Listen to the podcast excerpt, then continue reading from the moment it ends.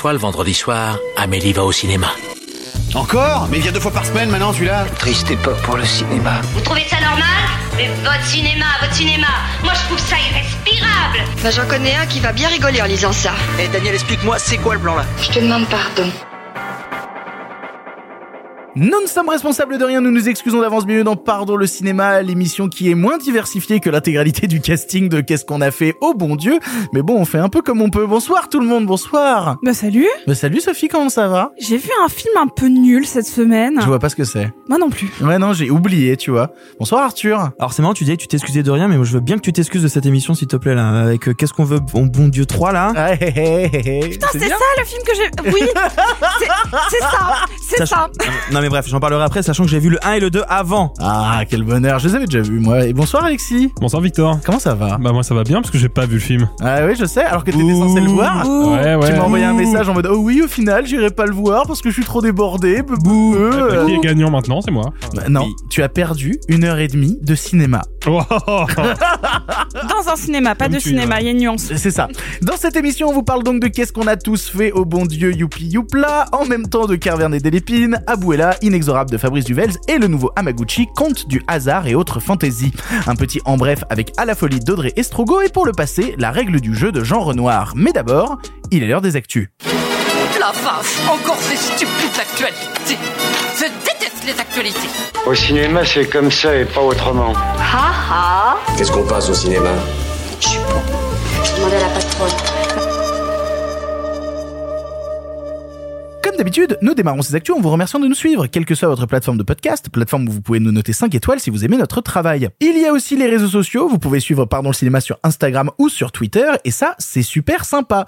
On rappelle que si vous voulez d'autant plus soutenir l'émission, vous pouvez le faire financièrement via abonnement tous les mois. Cela vous permet de faire sauter les pubs, mais surtout d'avoir un épisode exclusif tous les mois avec un invité. Le dernier, c'était plus de 2 heures avec Virginie Efira, le précédent avec le Palmacho. Pour écouter ces épisodes, rendez-vous au lien en description. Pour l'actualité, pas de questions des auditeurs cette semaine, on refait ça à partir de la semaine prochaine, et pour cause, notre actualité cette semaine, c'est que nous avons un envoyé spécial en direct du festival de Reims.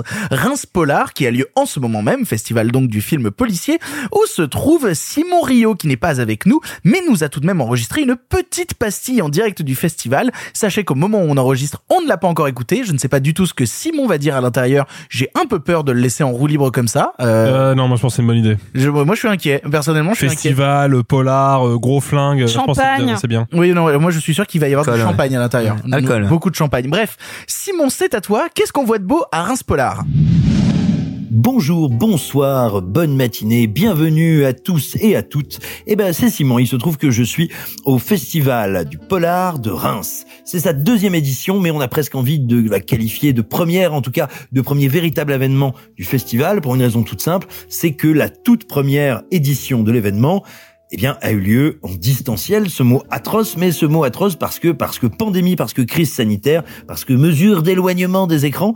Bref, on avait eu beau découvrir une très belle sélection l'an dernier, on l'avait découvert via nos écrans, et on était un peu triste, nous autres Parisiens en goguette, de ne pas être allés euh, découvrir de les films, arpenter les rues, observer la belle cathédrale de Reims, découvrir comme on mange, comme on boit et comme on rit bien dans cette ville que moi, pour ma part, je ne connaissais pas du tout, mais le fait est, eh ben, qu'elle est quand même fort, fort, fort plaisante. Il faut aimer un petit peu les, les villes un peu bourgeoises où on se pète le bide, mais, mais, mais il n'y a pas de raison de ne pas aimer ça. Donc, tout simplement, c'était un grand plaisir pour tous les participants, ça l'est toujours à l'heure où je vous parle, que de découvrir cette première édition en chair et en os et avec des flingues partout de Reims Polar. Je tiens à dire néanmoins que je suis bien conscient qu'un certain Victor Bonnefoy m'a envoyé à Reims spécifiquement pour que je ne sois pas présent au podcast, mais vous voyez, malgré tout, la technologie me permet d'être parmi vous. Eh ben écoutez, je suis maintenant depuis 72 heures euh, dans le au festival, j'y reste encore encore 48 heures et je prends un pied absolument merveilleux parce qu'on est quand même face à une sacrément belle édition et je vais maintenant boire une gorgée du champagne qui était dans ma chambre. Alors que vous dire? On a attaqué par une cérémonie d'ouverture bah, qui était assez puissante parce que hum, au beau milieu de cette cérémonie, outre les traditionnels discours qui pour une fois n'était pas trop long et était plutôt bien tenu euh, des édiles du coin parce que c'est ça qui est à la fois rigolo et tragique quand on va dans un festival de cinéma c'est qu'on a le maire le préfet l'adjoint à la culture et tutti quanti qui viennent nous expliquer à quel point ils sont contents d'avoir donné des sous pour qu'on se rince la tronche. Vous noterez le nombre d'occurrences du terme rince dans cette chronique. Non seulement cette cérémonie était brève mais surtout elle était parachevée par l'hommage qui a été rendu à Walter Hill.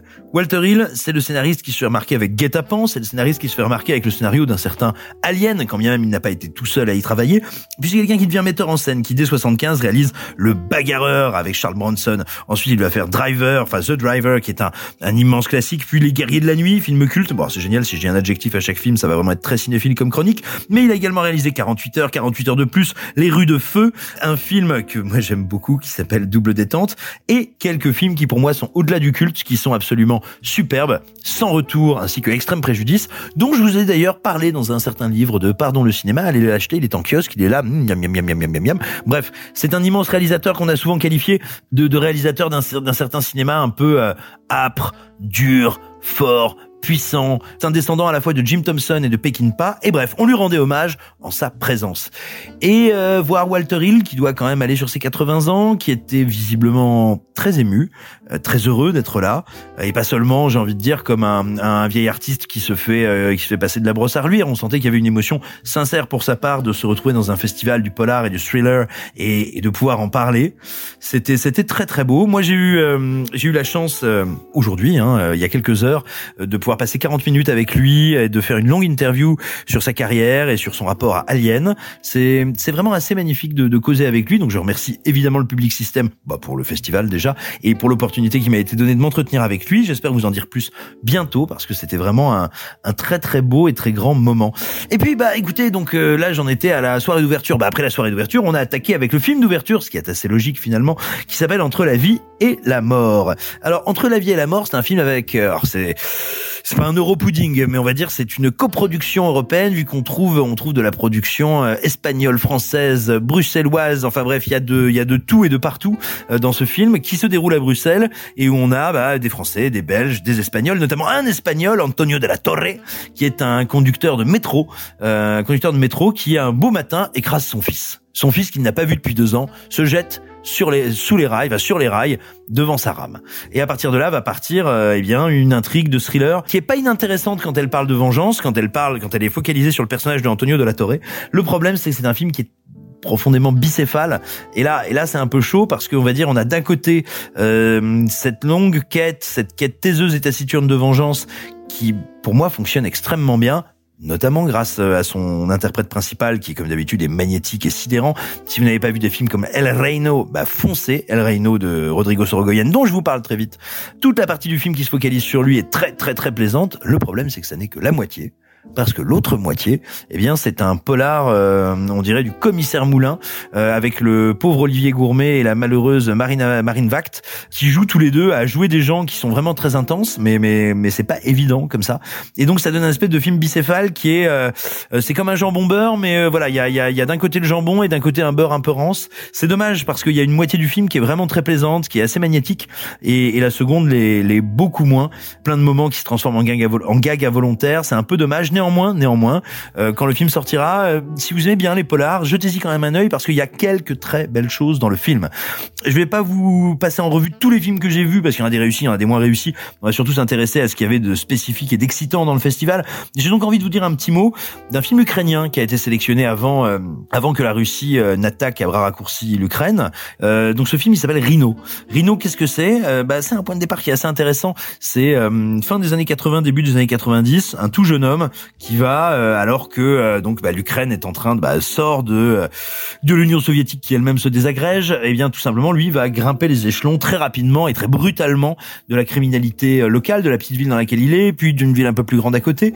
Alors là où le film est intéressant, c'est que les 25 premières minutes sont absolument exceptionnelles remarquables, véritablement. Elles sont d'une inventivité en termes de mise en scène, euh, elles sont d'une malice quand il s'agit à la fois de jouer avec les symboles classiques du film de gangster, mais aussi euh, d'y apporter, on va dire, euh, toute une certaine imagerie orthodoxe, religieuse, euh, qui est loin d'être ultra bourrine. Bref, la première demi-heure de ce film, c'est assez grandiose. Après, on repart sur les rails beaucoup plus convenus du rise and fall, du succès et de la chute d'un petit gangster. C'est pas mal fait, hein, c'est pas honteux, à part la fin qui est d'un symbolisme très très embarrassant. On va dire voilà, le reste du film après l'heure qui suit est très balisé, très attendu pas mal exécuté. C'est si vous aimez les films de gangsters, vous allez passer un bon moment. Mais vraiment, vraiment, si vous êtes cinéphile, ça vaut le coup d'y aller pour les 25 premières minutes qui sont euh, d'abord saisissantes formellement et ensuite d'une très grande intelligence et d'une très grande sensibilité sur comment est-ce qu'on représente un pays qui est en pleine mutation, une mutation accélérée, une mutation qui est violente et brutale par définition. Ça, c'est vraiment très très très intéressant à voir. Moi, j'ai pas souvenir de l'avoir souvent vu à l'écran, ou en tout cas souvent vu aussi bien fait. Et vraiment, rien que pour ça, malgré ses imperfections, on va dire le fait que le film retourne à une forme plus académique après, ça le rend quand même très très très intéressant. Rino. Et puis, bah, il faut savoir que Walter Hill n'est pas le seul cinéaste qui a été honoré à Reims. Il y a aussi quelqu'un dont vous a déjà parlé dans le podcast parce que euh, euh, c'est quelqu'un d'absolument génial. C'est Rodrigo Sorogoyen. Rodrigo Sorogoyen, c'est ce metteur en scène qui a fait euh, Stockholm, Dios nos perdone, euh, qui a également fait Madré, qui a fait l'incroyable série anti Turbios, ma mini-série, il faut absolument regarder, je crois qu'elle doit être sur Canal si ma mémoire est bonne. En tout cas, Matella, c'est un truc incroyable. Et, et, et, ce qui est peut-être un des plus grands thrillers politiques de ces dernières décennies, à savoir El Reino, euh, film donc je vous le disais tout à l'heure avec Antonio de la Torre. Et eh bien donc il était là pour être honoré. Euh, il vient justement de terminer le tournage de son dernier long métrage qui s'appelle Asbestas avec Marina Foïs, qui était là donc pour lui remettre son hommage. Ça a été l'occasion à nouveau d'une petite cérémonie. Euh, bah franchement plutôt classe, plutôt belle, euh, très humaine, un peu à l'image de ce metteur en scène, c'est-à-dire euh, euh, vive, éclatante, assez brillante. Je vous rappelle que Reims, si vous êtes dans l'est de la France, et eh bah il faut y aller. Et si vous êtes à Paris, bah c'est à 45 minutes de Paris. donc foncez, vous pouvez encore découvrir et le réalisateur et son œuvre, et ça vaut vraiment le coup. Euh, après ça, j'ai découvert alors un, un, autre film assez intéressant qui s'appelle Tiens, qu'est-ce qui se passe si on euh, picole à Reims? Alors c'est un petit film français expérimental.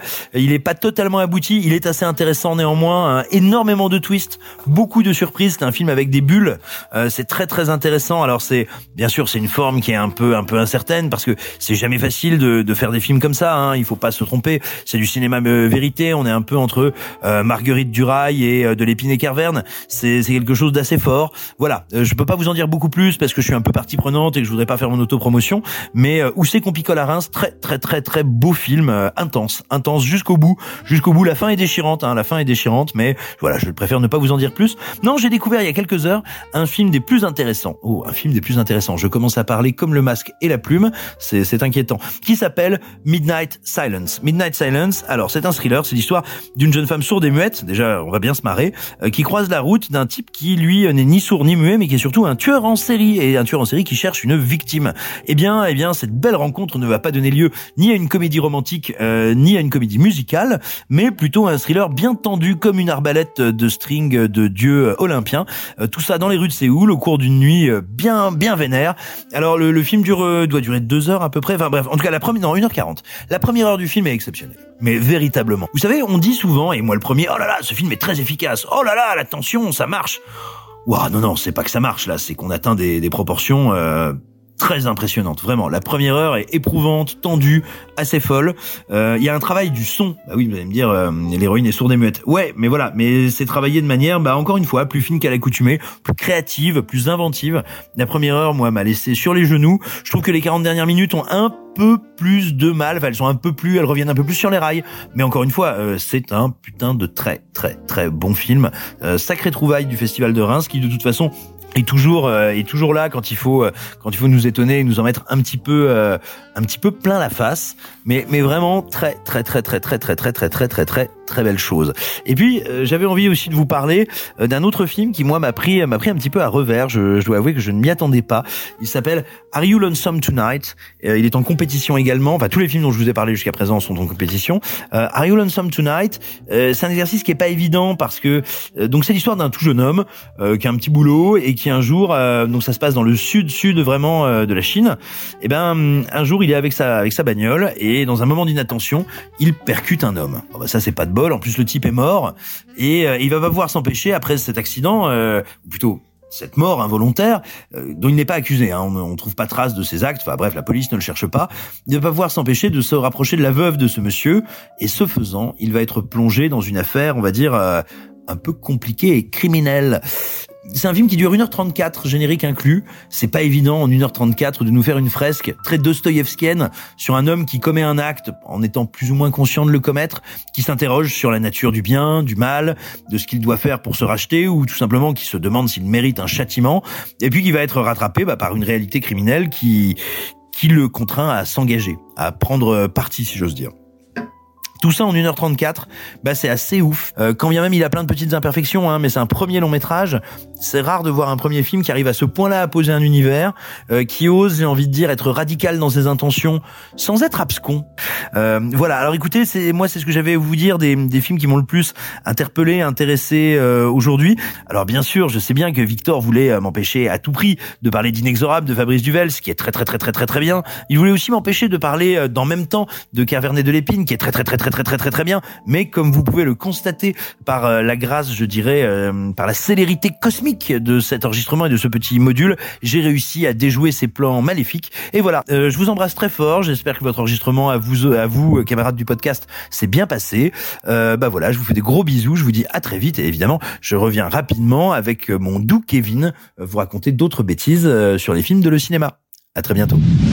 Merci beaucoup Simon. Pendant que tu faisais ta pastille, je me suis rendu compte que rince polar, ça fait un peu comme si on rinçait, tu sais, le verbe rincer des polars. Ah oui, oui, oui. Ou alors des polars rincés, tu vois. Je...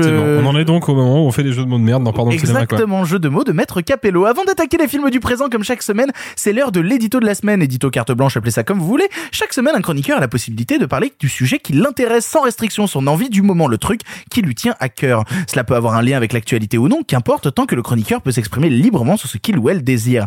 Et cette semaine, l'édito sera tenu par Alexis. C'est l'heure de la carte blanche d'Alexis. Ça fait pas vrai con comme t'es, te demande ton avis Donnez-moi carte blanche et votre avis. Ah, tu me demandes mon avis maintenant? Mais tu causes français, ma salope. Je ne le cause pas, je le parle. Mais vous m'aviez donné carte blanche. C'est ma raison de plus pour faire attention.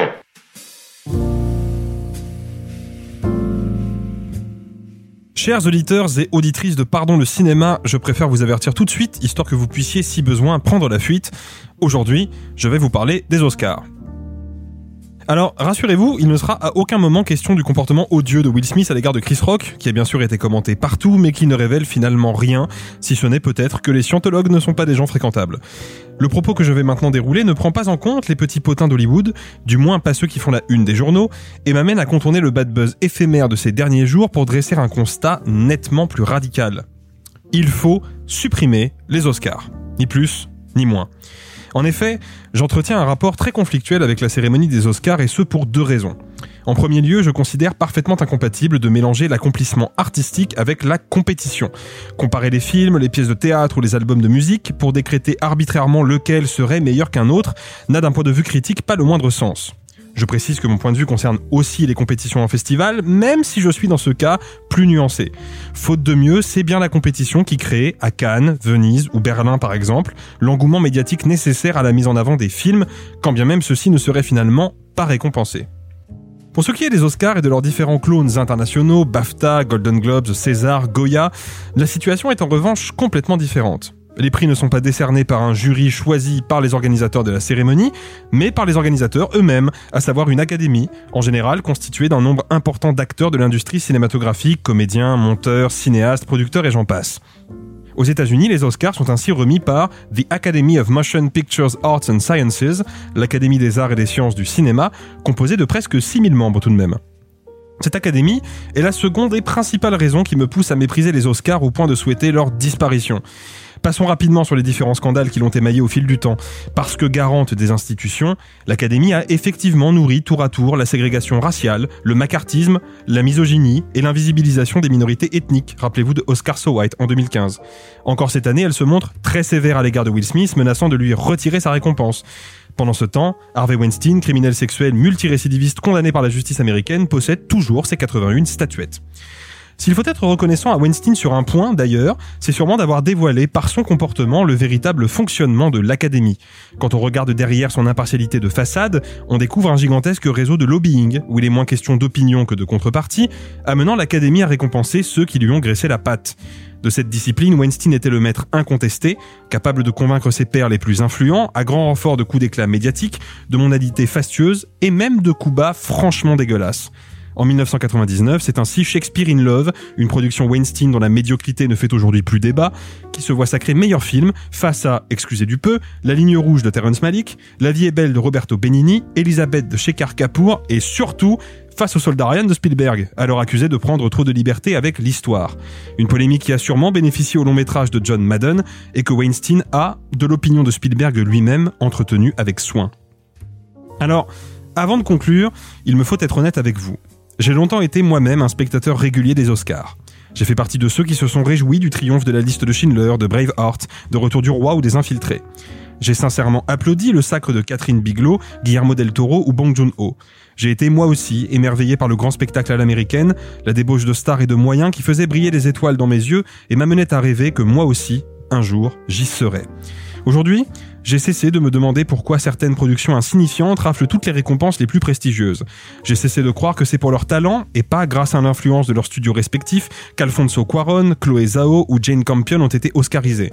J'ai cessé de considérer l'avalanche de récompenses qui s'abat systématiquement sur les dessins animés Disney comme preuve irréfutable de leur grande qualité. Derrière sa façade aguicheuse et scintillante, la cérémonie des Oscars nous révèle ce qui se fait de pire à Hollywood. Le culte indéboulonnable du fric, du luxe, de l'hypocrisie et de l'entre-soi, dont la prétention à décider ce qui vaut la peine d'être vu n'a d'égal que le cynisme, l'opportunisme et la malhonnêteté intellectuelle. Dans un monde idéal, cette diatribe déclencherait par sa simple existence une gigantesque mobilisation populaire qui aurait pour conséquence la disparition de toute forme de remise de prix. Mais je suis un homme pragmatique, hélas prisonnier du vrai monde réel, de la réalité véritable. J'ai bien conscience qu'avec cet édito un peu brouillon, je n'ai pas accompli grand-chose, si ce n'est rien du tout, à part enfoncer des portes déjà ouvertes par des noms bien plus prestigieux que le mien. George C. Scott, formidable interprète du général Patton dans le film éponyme de Schaffner, entre autres, ne voyait ainsi dans cette grand-messe du cinéma, je le cite, qu'un satané défilé de viande. Woody Allen, quant à lui, récompensé quatre fois pour un total de 24 nominations, n'y a tout simplement jamais foutu les pieds. Alors, en attendant le jour où la mascarade s'effondrera d'elle-même, je continuerai de regarder ailleurs, ignorant les tenues outrancièrement onéreuses et les sourires forcés, résistant à l'envie de commenter sur les réseaux les scandales en carton ou de moquer les remerciements pompeux. Cinq minutes passées à déverser mon fiel sur les Oscars, c'est bien assez pour une vie tout entière. Mort aux statuettes et vive le cinéma. Merci beaucoup Alexis pour cet édito. On va commencer donc par le film qui fait débat cette semaine, le film qui a fait le plus d'entrées cette semaine, le film qui vient sauver les salles de cinéma françaises avec un nombre d'entrées hallucinant. On va vous parler de Qu'est-ce qu'on a tous fait au bon Dieu? Quoi? Vachement sympa. Une petite orange? Régalez-vous, elles viennent de Jaffa. On voit bien que vous n'avez jamais goûté celle de Constantine. Shalom. Shalom alaikum. Ils ont tous un problème. Non, non, mais c'est une belle brochette de cassocios, ça merci à nos jambes. Hein. Mmh, je peux goûter la sauce. Tu t'as regardé C'est gras comme un facouché. Mmh, femelle sadique. Qu'est-ce qu'on a tous fait au bon Dieu, Claude? J'en sais rien. Comment on dit en France? Chacun sa merde. Qu'est-ce qu'on a tous fait au bon Dieu et la suite de la saga du bon Dieu venu rouler sur nos salles de cinéma avec un tank conduit par Christian Clavier, Chantal Lobby et son réalisateur Philippe de Chauvron. Ici, les Verneuil fêtent leurs 40 ans de mariage. Hors malheur, toutes les familles de leur gendre débarquent à la fête. Comment survivre à ce choc culturel pour la douce ville de Chinon? Excusez-moi. J'ai envie de mourir. Non mais non mais vraiment, tu sais, tu fais le résumé, tu te dis déjà il y a un problème, tu vois, il y a déjà il y a un truc. euh, Bon allez, euh, on l'a vu avec Arthur et Sophie. Arthur, vas-y commence. Un culte que je suis, j'ai voulu, pour bien faire les choses, euh, voir les deux premiers avant de voir le troisième. Déjà parce que je pensais sincèrement que ça allait m'apporter quelque chose en plus parce que Sophie n'en a vu, n'a vu que le troisième et je savais que ça allait porter quelque chose d'intéressant là-dessus. Oui, j'ai j'ai vu que celui-là et je refusais. Donc merci pour le sacrifice, Arthur. Voilà. Et Victor les a vus, mais à l'époque. Oui, tout à fait. J'ai vu le, le 1 et le 2 euh, au cinéma. Euh, voilà. Donc trois expériences différentes. C'est- Alors là, vraiment en termes d'expérience, oui, oui, très différent. Mais pourquoi faire? Euh, parce que j'aime souffrir. Très bien. Et moi, j'ai décidé en plus euh, de les voir dans un espace de temps réduit, c'est-à-dire que j'ai dû voir le premier lundi, le deuxième mardi et le troisième mercredi. J'aime euh, j'aime me faire rouler dessus et euh, je le fais pour la science et pour la nation. Je vous euh, euh, non pardon, je le fais pour la ouais de rien en fait juste, juste de rien. Non, Ça va être euh, sorti de son contexte ce truc-là. Juste, j'aime me faire rouler dessus et je le fais pour la science et pour la nation. De rien. Exactement, ce sera gardé euh, hors contexte ça. Et bien figurez-vous qu'en fait, en voyant les deux premiers, on comprend plus de choses. Alors c'est assez logique, hein, mais c'est-à-dire que c'est un mauvais film, on va pas se mentir. C'est un film que tu peux voir seul, Sophie en parlera. Mais quand on regarde les deux premiers, ça éclaire encore plus en quoi Qu'est-ce qu'on a encore Tous. Tous. Encore, c'est le 2. Non, encore c'est le 2, donc tous c'est le 3. Subtil. Euh, euh, on comprend mieux pourquoi tous est raté parce que c'est quand même un exploit. C'est le plus nul des trois, alors que c'est le moins raciste des trois. C'est quand même très intéressant. Je suis totalement d'accord avec toi. Et en fait, ce qui, moi, me frappe, c'est que c'est peut-être parce qu'il est le moins raciste qu'il est le plus nul. C'est terrible. Waouh, tu me donnes très envie de le voir là tout de Parce suite. là. qu'en fait, parce qu'en fait, on se rend compte que quand on enlève pas mal de vannes racistes, il n'y a absolument rien. C'est terrible. Le film dure 1h38. Il y a tellement un besoin de, de rajouter des choses parce que, bah, mon dieu, en fait, la trame est trop courte qu'on rajoute plein de, de sous-couches inutiles. On te rajoute une sœur qui est devenue végane et qui a besoin de faire une quiche au salsifis. Ça, ça prend un temps dans le film inutile. On te rajoute un conflit entre le gendre euh, juif et le juif et le et le gendre euh, musulman avec un bail de jardin, euh, genre le conflit israélo-palestinien encore plus poussé que dans le 2 qui n'apporte rien au fond du truc. C'est-à-dire que le fond du truc, c'est juste les Verneuil qui accueillent euh, les, bo- les, parents des gendres. Mais en fait, ils se rendent compte que le scénario est tellement vide que t'es obligé d'ajouter des choses. C'est un aveu vraiment de... Bah en fait, ce qu'on raconte, c'est rien. Et c'est pour moi, c'est un film qui raconte rien. Et étrangement, dans le 2, je trouvais qu'il y avait des choses qui étaient ratées, complètement ratées, mais pas forcément inintéressantes, notamment dans son dernier tiers où on essaie de nous montrer que bah alors les gendres voulaient partir à l'étranger, mais regardez la France, il y a des trucs intéressants. C'est mal fait, c'est cliché, comme tout, comme tout. Mais au moins il y avait un fond qui était pas inintéressant. Là, ça ne raconte absolument rien. Le premier, qu'on aime ou pas le propos, moi je trouve dégueulasse, mais au moins ça veut se raconter ce que c'est que l'intégration en France, est-ce que ça marche ou pas. Le 2, est-ce que la France est un pays qui, euh, qui attire, où on peut faire des choses? Là, ça ne raconte rien, si ce n'est essayer d'enchaîner des blagues, et encore, je l'ai vu dans une salle qui était à moitié remplie, et franchement, je le dis sans mauvaise foi, je pensais que ça allait beaucoup plus rire que ça. Ça n'a pas ri tant que ça. Alors, à Paris, un MK2, un mercredi à 17h, sans doute que c'est pas le plus gros, euh, On- le on- plus bel exemple. On l'a vu tous les deux avec Sophie dans un UGC, ça riait pas tant que ça non À plus. hein. part une meuf. Ouais, Il y exactement. a une meuf qui était tordue tout le long. Ouais, mais une. Mais après, c'est peut-être parce qu'on est des petits Parisiens et que euh, je sais pas. Mais dans tous les cas, Ou qu'elle est très raciste. Euh, c'est Ah, un- c'est un des deux. non. Et, et, et moi, j'ai des vrais problèmes avec le film. J'ai des vrais problèmes bah, parce que comme les deux précédents, en fait, il y a aucun cinéma, il y a aucune mise en scène, il y a aucune idée, il y a, il y a absolument rien. Euh, j'ai aussi un problème avec et ça me rend vraiment triste, c'est que je trouve au fil des films que Chantal Lobby, on la voit vieillir. Ça, ça me rend très triste parce que c'est quelqu'un que j'aime beaucoup et je comprends qu'on ait besoin de payer ses impôts, mais là, la pauvre, euh, elle propose rien. Ça me rend triste aussi parce qu'il y avait un personnage que je trouvais euh, bon lambda comme les autres, mais qui a été remplacé. Donc c'est le personnage de la fille qui est mariée au gendre euh, juif, donc qui a été joué par Julia Platon dans les deux premiers, qui est là remplacée par Alice David. Alice David qui, pour la petite anecdote, était la toute première interview que j'ai fait de ma jeune carrière de journaliste. Oh, Quelqu'un pour qui j'étais assez attaché, quelqu'un qui a été mon crush post-adolescent parce que bref, quelqu'un que j'aimais beaucoup et qui la pauvre en fait on lui donne rien et qui propose rien quoi. Enfin vraiment il y a un problème de, de direction d'acteur à ce niveau-là qui est assez effarant. Je trouve que le film est raté de A à Z. Il y a vraiment rien à retenir, absolument rien. J'ai préféré le 2 et j'ai pas passé un bon moment devant le 2. Je sais pas si c'est un indicateur de- du bonheur que j'ai eu devant euh, devant ce film. Je suis juste deg d'avoir donné un peu d'argent à ça. Et ben moi, tu vois, je pense que Philippe de Chauvron a réussi quelque chose d'incroyable. C'est de proposer à ses spectateurs, parce que c'est quand même une proposition que nous fait Philippe de Chauvron à ce moment-là, de proposer à ses spectateurs un massacre à tous les étages. Mais pour de vrai, c'est-à-dire que c'est incroyable à quel point tout ce qui pouvait plus ou moins fonctionner dans les deux premiers, que j'aime pas beaucoup non plus, hein, voire pas du tout euh, dans le cas du 2 par exemple, mais c'est incroyable que tout ce qui pouvait un, un tant soit peu fonctionner dans les deux précédents soit ici massacré. C'est-à-dire que par exemple, il y a un truc que je défends énormément, c'est le rythme comique de Christian Clavier. Il y a quelque chose chez Clavier, depuis des années, il vient du théâtre, il a quand même cette capacité-là, quand il est sur scène, de défendre un texte et d'avoir naturellement le rythme comique pour le délivrer et pour ensuite donner une vanne qui aura une bonne chute avec le bon timing. Et c'est important du coup que ces comédiens qui viennent à la base de la scène on les laisse proposer dans du plan large avec plusieurs comédiens à l'intérieur. Tu sais, comme il le faisait à l'époque des bronzés, tu vois, à l'époque des bronzés où c'était beaucoup de scénettes, où on allait des fois ne pas tomber dans le champ contre champ pour avoir justement un plan large et laisser les comédiens interagir entre eux et donc créer leur propre rythme qui ne pourrait pas être détruit ensuite par le montage. Là, ici, Philippe de Chauvron décide de tout faire continuellement en champ contre champ. C'est très rare qu'on ait plus de deux ou trois comédiens dans le même cadre et très souvent, dès qu'ils sont dans le même cadre, ils répondent à un autre cadre quoi qu'il arrive. Donc il y a forcément de l'artifice de cinéma qui se met en place et donc un système de montage. Tout le rythme de comique de clavier dans le film est massacré par le montage continuellement.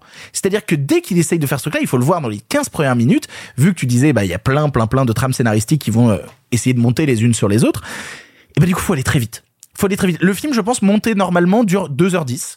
Mais là, il dure 1h40 parce qu'il fallait tout rentrer dedans. Et donc ça s'enchaîne à une vitesse folle en permanence. Dès que le point à la fin de la réplique est arrivé, on cut, on passe sur le début de la réplique d'après. Donc ça donne un, rythme de, de, montage qui est, euh, bon alors moins effréné que, que ce qu'on pourrait avoir chez un Jean-Marie Poiré, mais qui donc détruit juste et fait tout tomber à plat continuellement. Donc en fait on rigole pas. Et vu que tout le film est envisagé par scénette et par sous-strate continuellement de, petites histoires, bah chaque petite histoire a du mal à se développer parce qu'il faut on, développe un petit bout de chaque histoire tous les quarts d'heure. Et ben du coup, on ne peut pas à un moment ou un autre avoir un truc tenu qui va nous amener un gag, qui va nous amener une chute parce que on n'a pas le temps de les construire il faut déjà courir, il faut déjà arriver à l'histoire d'après. Et chaque histoire est plus inintéressante les unes que les autres parce qu'elle ne propose rien dans l'évolution des personnages. Là où on pouvait essayer de les faire évoluer. C'est-à-dire que le premier film, on veut te montrer le gars est raciste et à la fin, il se dit cool, on est tous racistes, c'est ça le vivre ensemble. Merci Gringe pour cette punch. Et ben dans le 2, il y a quand même tout un truc sur le père qui se dit ma fille est lesbienne, je veux pas qu'elle se marie avec une meuf, mais à la fin, il va quand même au mariage de sa fille parce qu'il y a de la bonne bouffe. Euh, c'est vraiment pour ça. Mais oui, en plus c'est vraiment pour ça qu'il va au mariage à la parce fin. Du jambon. c'est exactement ça. Il se dit, je veux je pas. suis atterri. Non, il se dit, je veux pas aller au mariage de ma fille parce qu'elle est lesbienne, mais j'y vais parce qu'il y a du jambon. Bref. Et là, tu te dis, bah, c'est quoi l'évolution dramatique des personnages? C'est rien. Tous les personnages font continuellement sur place. Donc, c'est un massacre. Et, et quand je disais un massacre à tous les niveaux, c'est incroyable que Philippe de Chauvron ne se rende pas compte qu'en faisant ce film-là, il massacre en plus sa propre licence parce que tu ne peux plus rien faire après ce troisième opus. Non, non, parce que je, je vois Alexis rire au mot licence, mais c'est une licence. Le Marvel, mec, il va y avoir des spin-offs, des, des prequels, des. Mais mec, c'est une licence, 12 millions d'entrées le premier, on en fait un deuxième, un troisième, on évolue toujours avec le même système d'affiches et tout, qu'on le veuille ou non. Ah, c'est le parrain français, hein. Mais, alors, on, on, peut rigoler, on peut aller très loin sur ce débat-là, mais je pense que Philippe de Chauvron est un auteur. Euh, je sais que ça fait mal de lire comme ça, mais il a une vraie patte. Que quand tu regardes même en dehors de sa saga, que tu regardes à bras ouverts, son film où il dit, euh, alors globalement le synopsis du film c'est euh, Philippe de Chauvron déteste les Roms. Et ben euh, du coup, non, non, non, mais non, non, il n'a pas une patte, il est raciste. ouais, c'est une patte artistique. Ah non, non, non, non, non. Je pense pas qu'il soit raciste. C'est plus complexe que ça. Si je peux me permettre juste deux secondes, j'ai compris un truc en voyant le 2. Il y a une scène très précise et je trouve ça vraiment intéressant. Il y a une scène dans le 2 où t'as Clavier qui va aller voir ses quatre gens en disant bon allez dites-moi pourquoi vous voulez partir. Les quatre expliquent oui parce qu'on peut pas on peut pas être entrepreneur blablabla bla, bla, bla. et à un moment Clavier enfin euh, Verneuil dit frontalement mais attendez vous avez voté pour Macron vous l'aimez cette France et là j'ai compris c'est pas un film de facho c'est un film de macroniste. Bah, en fait, moi, c'est ça qui m'embête encore une fois, comme je te dis, c'est que moi, j'aime bien Christian Clavier, qu'on qu'on l'aime pas dans le prévu, je parle en tant que comédien. Je pense qu'il apporte un truc qui est intéressant et notamment une de ses dernières performances. J'aime pas trop le film, j'ai plein de problèmes avec le film, mais ce qu'il faisait, par exemple, dans Convoi exceptionnel euh, de Bertrand Blier était assez brillant par instant. Notamment, Bertrand Blier lui offre à un moment un monologue de 15 minutes en plan fixe. Et donc, c'est 15 minutes où en plus, il a une vraie difficulté, Clavier. Il est filmé en très serré, il est assis au sol, donc il peut pas se mouvoir, il peut pas se servir de son corps. Il doit juste être dans la langue et comment lui-même va rythmer cette langue. Et du coup, il te fait 15 minutes de monologue face cam comme ça où il te raconte une histoire. C'est, je t'en parle, j'ai des frissons. Mais parce que vraiment, le film a plein de problèmes. Il y a vraiment 40 minutes de trop dans un film qui fait 1h20. Mais, non, mais non, mais c'est vrai. Mais, euh, par contre, Clavier est un très bon comédien. Et moi, c'est ça qui m'emmerde, c'est que c'était pour moi une des dernières forces de Qu'est-ce qu'on a fait au bon Dieu. Et là, même ça, c'est un déni de cinéma. J'ai eu l'impression de voir du vide, j'ai eu l'impression d'observer le néant et que le néant m'observait en même temps. Et moi, ce qui me rend le plus triste là-dedans, c'est que pour faire ce film, il y a trois machinaux qui sont morts. Il faut quand même le dire quand même, il y a trois techniciens, trois machinaux qui se sont tués en bagnole euh, en rentrant du tournage de Qu'est-ce qu'on a fait au bon Dieu 3. Alors rien à voir avec le film, c'est pas la faute du film ce truc-là, mais c'est arrivé sur le tournage et d'ailleurs le film leur est dédié. Il y a une phrase à la fin qui dit en hommage aux trois personnes. Euh, je crois qu'ils avaient euh, 40, 30 et 17 ans pour le plus jeune. C'est euh, horrible comme histoire. Que ce malheur soit arrivé pour un éloge du néant, ça me rend très triste. Ça me rend extrêmement triste. Sophie, pour conclure, toi, qu'est-ce que t'as pensé de Qu'est-ce qu'on a fait au bon Dieu 3 je, je voulais vous remercier, sincèrement, euh, parce que vous avez été euh, très très nombreux euh, à la suite de ma story d'hier quand j'ai dit que j'allais euh, voir qu'est-ce qu'on a tous fait au bon Dieu. Vous m'avez envoyé votre soutien, votre amour, vous m'avez donné la force, le courage de faire le trajet entre chez moi et l'UGC Lyon-Bastille pour retrouver mon très cher ami Victor. C'est grâce à vous que j'ai réussi à puiser cette, cette énergie vitale que je croyais inexistante. Et vous avez été nombreux à me demander si j'avais survécu parce que ça faisait déjà 7 heures que j'avais rien posté. Donc merci à vous. Parce que je vous avoue, ça a été douloureux. Ça a été si difficile. C'est comme l'a dit euh, Victor, comme l'a dit euh, Arthur, le néant. Mais c'est-à-dire que il y a des films qui vont vous énerver, vraiment venir chercher quelque chose dans, dans l'abject. Et comme donc euh, c'est ma différence contrairement à vous. En fait, moi j'ai vu aucun des films parce que je refusais de les voir. Bon, il se trouve que je suis dans une petite émission qui s'appelle Pardon le cinéma et que des fois on fait des trucs vraiment dangereux. Et, du coup là, euh, bah ça en fait partie. Hein. On m'a envoyé voir euh, qu'est-ce qu'on a tous fait au bon Dieu et euh, et bah c'était une expérience bah très particulière. Je vous rassure tout de suite, vous n'êtes pas obligé de voir les deux premiers pour comprendre celui-là. Euh, on, on, sait tous via les bandes annonces de quoi ça parlait avant, que c'est bah, une famille raciste et tout. tout commence comme une espèce de, de, mauvaise blague des années 80 en mode bah il s'est marié à un noir, un arabe, un juif et un chinois. Enfin vraiment c'est ça, c'est le postulat du film, c'est une mauvaise blague raciste dans tous les cas. Et là. Oula attends, il y a Arthur qui agite les bras. J'avais oublié l'enfant adopté. Oui, il y a l'enfant adopté à la fin, qui est Oh, indien. Excuse-moi, excuse-moi. non, mais oui. je- il manquait une case, il manquait l'Indien. Et ben, ils l'ont rajouté à la fin. C'est vrai. Il est adopté à la fin. C'est vrai. Oh, c'est terrible. hein. Du coup, je, je, je m'attendais à avoir, euh, comme devant certains autres films, hein, mais vraiment des plaques d'eczéma, de, de haine. Et en fait, je crois que je peux même pas le, le considérer comme une œuvre artistique qui va venir me provoquer quelque chose à tel point, genre, c'est même pas un film. C'est-à-dire que c'est tellement nul que je le vois même pas comme une proposition euh, intellectuelle ou artistique. Donc du coup, ça, ça, genre, euh, j'étais une espèce de, de plexiglas euh, contre lequel on essayait d'envoyer des crachats, mais ça, ça, ça, ça coulait. En fait, je m'en foutais. Mais, mais on, se faisait la réflexion, toi et moi, en sortant de la salle, et euh, tu l'as, tu l'as un peu dit tout à l'heure, Arthur. C'est même pas assez raciste pour qu'on soit énervé. C'est terrible, mais c'est terrible qu'on en arrive à ce stade-là oui, quand non, c'est même. horrible, hein. Et donc, d'un point de vue purement narratif, vous l'avez déjà un peu dit, mais c'est horrible de, de, de, de, de combler à ce point et de mettre autant de sous-intrigues narrativement. Il y en a une qui j'imagine être complètement nouvelle, à savoir une espèce de love story entre euh, un Allemand, parce que pareil, il faut rajouter encore une case à la blague. euh, C'est vrai que, que le seul immigré que Christian Clavier aime bien, c'est un, un Allemand. Allemand. Parce qu'il est blanc. parce qu'il est blanc, il est blond et il est riche. Exactement. Voilà. Et, et en fait, euh, bah non, c'est pas l'une des filles qui drague, c'est Chantal Lobby parce que bon, il faut qu'il y ait une espèce de pseudo, une, une pseudo euh, euh, intrigue sur euh, sur le, le, le vieillissement euh, d'une bourgeoise blanche et que ça a juste permis certainement à Chantal Lobby dans son contrat. En fait elle a dû marquer j'aimerais être mieux sapée un peu mieux coiffée que dans les deux précédents. Donc j'imagine que c'est pour ça qu'ils l'ont casé là.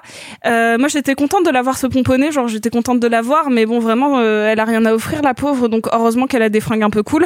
Euh, mais sinon ouais dans toute cette storyline de, de la love story allemande est, est affligeante.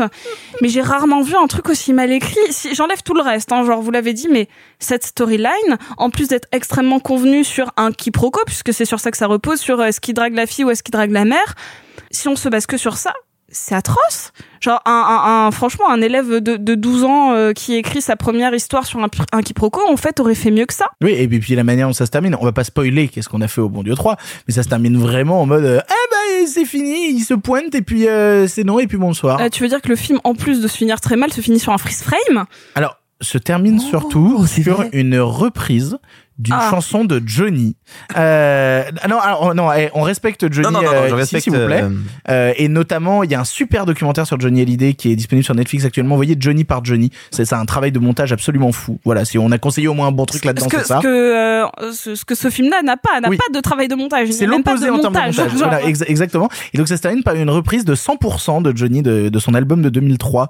Et après, en plus c'est bizarre parce que ça veut être une comédie tout le long, mais à la fin, ça se termine par cette note un peu dramatique avec un freeze frame dégueulasse. C'est trop bizarre la- le, le sentiment que laisse le film à la fin. Et en termes de construction, on s'était fait la réflexion parce que je vous avoue que malgré tout votre amour, j'ai un peu somnolé devant le film, euh, mais sans dormir parce Quoi? Non, non. Tu dors devant les films? Non. Elle, elle, elle a dormi moins de 10 minutes. Là. Voilà. Mais donc il m'a réveillé et en fait j'étais en mode mais euh, il faut pas, le sommeil est plus important que ça. Mais euh, mais bon, euh, juste vous voyez le pitch, vous avez vu la bande annonce peut-être. Euh, sachez que l'arrivée de la belle famille arrive au bout de 50 minutes de film. Sur 1h40, ouais. Le pitch du film, en fait, démarre à 50 minutes de film. 50 minutes. Et c'était déjà le cas dans le deuxième. Ah non, mais c'est un enfer. Voilà, Oui. euh, j'ai envie que ce soit mon dernier mot. C'est un enfer. Est-ce que je peux rajouter un dernier mot? Oui. Parce que j'ai reçu plusieurs messages sur Instagram qui me demandaient est-ce que ça t'a fait relativiser les méchants? Non. Quel bâtard euh, Vous l'aurez compris, bah on n'aime pas beaucoup. Qu'est-ce qu'on a encore tous fait euh, plus mieux au bon Dieu surprise euh, Oui, non, c'est étonnant. Dégoûté. Non, mais j'espère qu'on a pu un, qu'on a, on a pu un peu parler de cinéma quand même. Donc voilà, c'est intéressant. Euh, on va- Il y a une autre comédie française en salle euh, cette semaine. C'est quand même plus intéressant de parler d'une autre comédie française qui nous a peut-être un peu plus plu. On va vous parler d'en même temps. Intenable En fait, la honte, c'est pas qu'on nous voit comme ça. C'est ce qu'on a fait. Sais, si on parlait plus des migrateurs que des migrants, on aurait des campagnes électorales moins pourries. Crois-moi, je vais changer. Tu commences à me plaire de plus en plus, toi. hein. Stance légèrement ouvert, comme ça, appuie sur la droite légèrement aussi, et En même temps est le nouveau film de Kervern et Delépine avec Jonathan Cohen, Vincent Macaigne et India Air. L'un est maire de droite, l'autre est maire de gauche. Ils n'ont rien pour s'entendre et s'écharpent autour d'un projet de construction d'un parc aquatique quand une militante féministe décide de les coller ensemble. Une folle nuit commence alors pour les deux hommes, unis contre leur gré.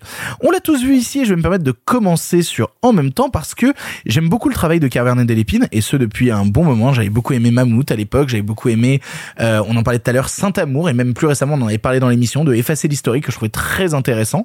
Euh, et puis même depuis toujours, j'ai toujours été très fan de Groland et de l'impertinence de Groland. Donc j'avais hâte de voir en même temps et surtout de voir ce qu'allait donner Jonathan Cohen à l'intérieur de l'univers de Carverne et de l'épine et notamment aussi la présence de Vincent Macaigne. On le répétera jamais assez, Vincent Macaigne, on t'aime très très très très fort. Oui. Ouais, ouais, oui, je sais que tu l'aimes très très très très fort, Oui. Sophie. Un jour peut-être Vincent Macaigne ici. On ne sait pas. Pour commencer, pour essayer de, de dire le truc le plus primaire possible, j'ai beaucoup ri de voir en même temps. Il y a plein de moments qui m'ont fait beaucoup beaucoup rire.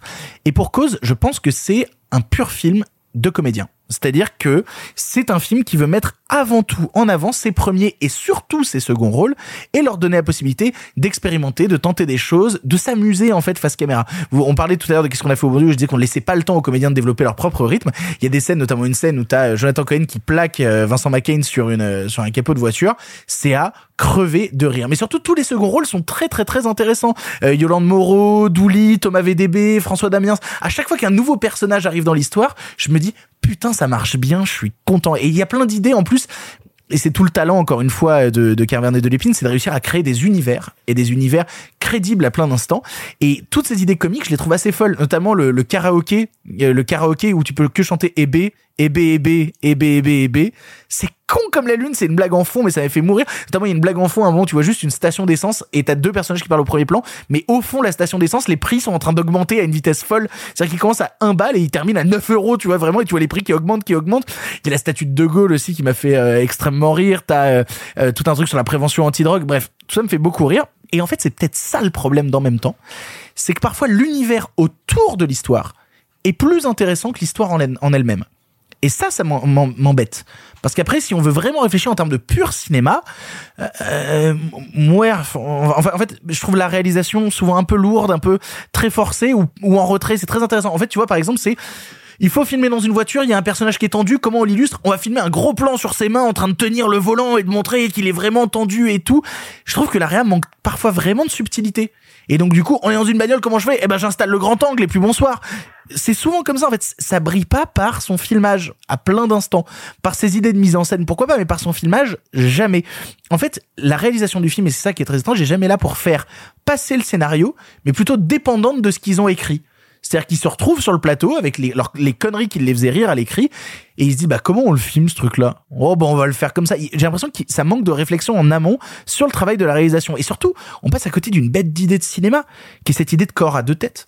Il y a une vraie idée de cinéma à créer autour de ça. C'est-à-dire l'idée que vu qu'il y en a un qui est toujours devant et l'autre derrière, il y en a un qui est devant et qui devient le physique. La, la première chose qu'on voit est celui qui est derrière qui pourrait devenir la pensée, qui pourrait devenir l'expression, qui pourrait devenir euh, le, le subconscient du personnage devant et comment on pourrait les, les faire interagir pour créer des idées de cinéma. Et là, en fait, ça reste très basique comme approche du problème. C'est eux deux qui se marrent parce qu'ils sont collés. Et ça dépasse rarement ce stade-là de ah c'est gaulerie parce qu'ils sont collés. Et même le côté politique du film parce que c'est même un maire de gauche un maire de droite bah il est très vite oublié pour rester sur des blagues de lol ils sont collés euh, zizi contre fesses et c'est dommage parce qu'en plus c'est un peu long. Il y a vraiment à la- les 20 dernières minutes du film tu dis faut conclure les mecs je vraiment vous savez pas où vous voulez conclure là. Vous vous tirez vous tirez en longueur. Donc ça m'empêche pas d'avoir beaucoup ri parce que j'aime l'univers de Carverne de Lépine et je trouve qu'une nouvelle fois l'univers de Carverne de Lépine est, euh, est absolument remarquable et servi par des comédiens de talent qu'ils ont envie de sublimer. Si on veut parler en termes de pur cinéma et en termes de possibilités qu'il y avait avec cette idée là bah je suis un peu déçu et même frustré quand je regarde le film parce que je me dis bah il manque plein de choses qu'aurait pu être ce film que je m'imagine que je m'idéalise mais qu'il n'est pas Alexis. Bah, euh, je suis assez d'accord avec toi à une euh, nuance près quand même, c'est que bon, déjà moi je je suis pas forcément d'accord pour reprocher euh, un manque de subtilité aux mecs qui ont inventé Groland. Je pense que justement c'est c'est le- leur euh, leur enjeu il est là, tu vois, leur force elle est là. je, je, je- parle pas de manque de subtilité sur euh, le texte, tu vois. Je, je parle de manque de subtilité dans le filmage. Bah, alors oui, mais en fait le truc c'est que moi ce que je trouve intéressant avec le, le filmage de, de Carvernet de l'épine, et je précise quand même que avant en même temps je n'ai vu que I Feel Good.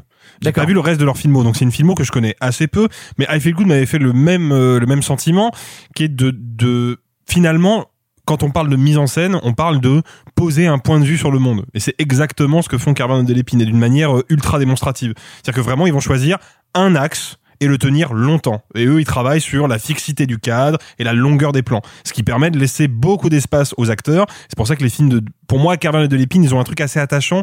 C'est qu'ils sont dans le, dans la lignée, euh, un peu déviante et sale gosse d'un Jean Renoir dont on parlera tout à l'heure, qui est avant tout un directeur d'acteurs. Et en fait, moi, c'est là que je trouve qu'ils ont une, ils ont une vraie force, c'est qu'ils laissent beaucoup de place à leurs comédiens, ils laissent beaucoup de place à leurs textes. On sent que c'est très travaillé. Et, et moi, j'aime bien cette idée. J'aime bien cette idée d'avoir une caméra fixe qui va choper un point de vue et qui va le conserver longtemps. Et c'est comme ça que tu fais naître de l'absurde. C'est comme ça que tu fais naître du décalage aussi, en restant longtemps sur les choses, suffisamment longtemps pour que le l'absurde surgisse. Le problème, c'est que toute cette bonne volonté euh, là, bah, elle est mise au service effectivement d'un propos complètement simpliste, quoi. C'est pour moi, c'est un film qui rate totalement le coche. Je comprends pas véritablement ce que je suis censé tirer euh, d'un point de vue intellectuel de ce film-là, quoi. Et, et ce qui est un peu dommage, c'est que je sens par moment que le film pourrait être un film de boomer, notamment sur la question du féminisme. Mais le truc, c'est qu'il l'est pas, et pour moi, c'est un reproche. C'est-à-dire que je préférerais avoir un film de boomer qui assume totalement de se dire oh on est un peu des vieux cons puis on va se moquer de la jeunesse. Ok pourquoi pas tu vois assume ton délire à fond. Ça ils l'ont fait dans Groland un sacré paquet de fois et moi je trouve ça très drôle parce que c'est très irrévérencieux, c'est assez rafraîchissant. Mais ils y vont même pas en fait. Ce qui fait que bah, le film m'apparaît en définitive euh, politiquement très inconséquent. Et je sais pas vraiment ce qu'il raconte quoi. Ils ont pas arrêté de répéter que pour eux, c'était ouvertement leur film le plus féministe. Non mais je pense non mais je pense que Carvalho de l'épine faut arrêter de lire leurs interviews, je pense qu'ils se foutent de la gueule des journalistes. Non mais mais vraiment Non mais, euh, non mais attendez, euh, objectivement ça l'est. Non. Vu ce qu'il raconte sur la fin, objectivement c'est le propos qu'ils veulent raconter. Ah je suis euh, alors Non, mais franchement t'en parleras Sophie, mais moi je trouve que c'est pour moi. Moi, le- je, s'il fallait vraiment s'intéresser au féminisme chez de l'épine à Carverne, ce qui personnellement m'intéresse pas tant que ça, mais s'il fallait, je pense que I Feel Good est plus féministe, par exemple. D'accord. Parce que t'as un personnage, Même- parce que t'as un personnage féminin qui est hyper fort et qui a une une situation qui est, qui est une situation d'autorité et elle exerce cette autorité de manière sage. Là où le personnage de Dujardin est vraiment présenté comme un gros débile pendant 1h45, tu vois. Euh, là, avec en même temps, je trouve que tous les personnages sont quand même relativement bêtes. C'est-à-dire que même le, le tandem droite-gauche, au bout de 20 minutes, on a compris où il voulait en venir, à savoir que bah, le mec de droite, il est bête, et le mec de gauche, il est bête aussi, tu vois. Et c'est ça qui les rend intelligents, euh, intéressants, pardon, c'est que les deux, justement, ne sont pas intelligents. Pas très intelligents. Le problème, c'est que le film, encore une fois, l'étire sur quasiment deux heures. Il n'y a pas besoin, quoi. Au bout de 20 minutes, on a saisi où il voulait en venir, quoi.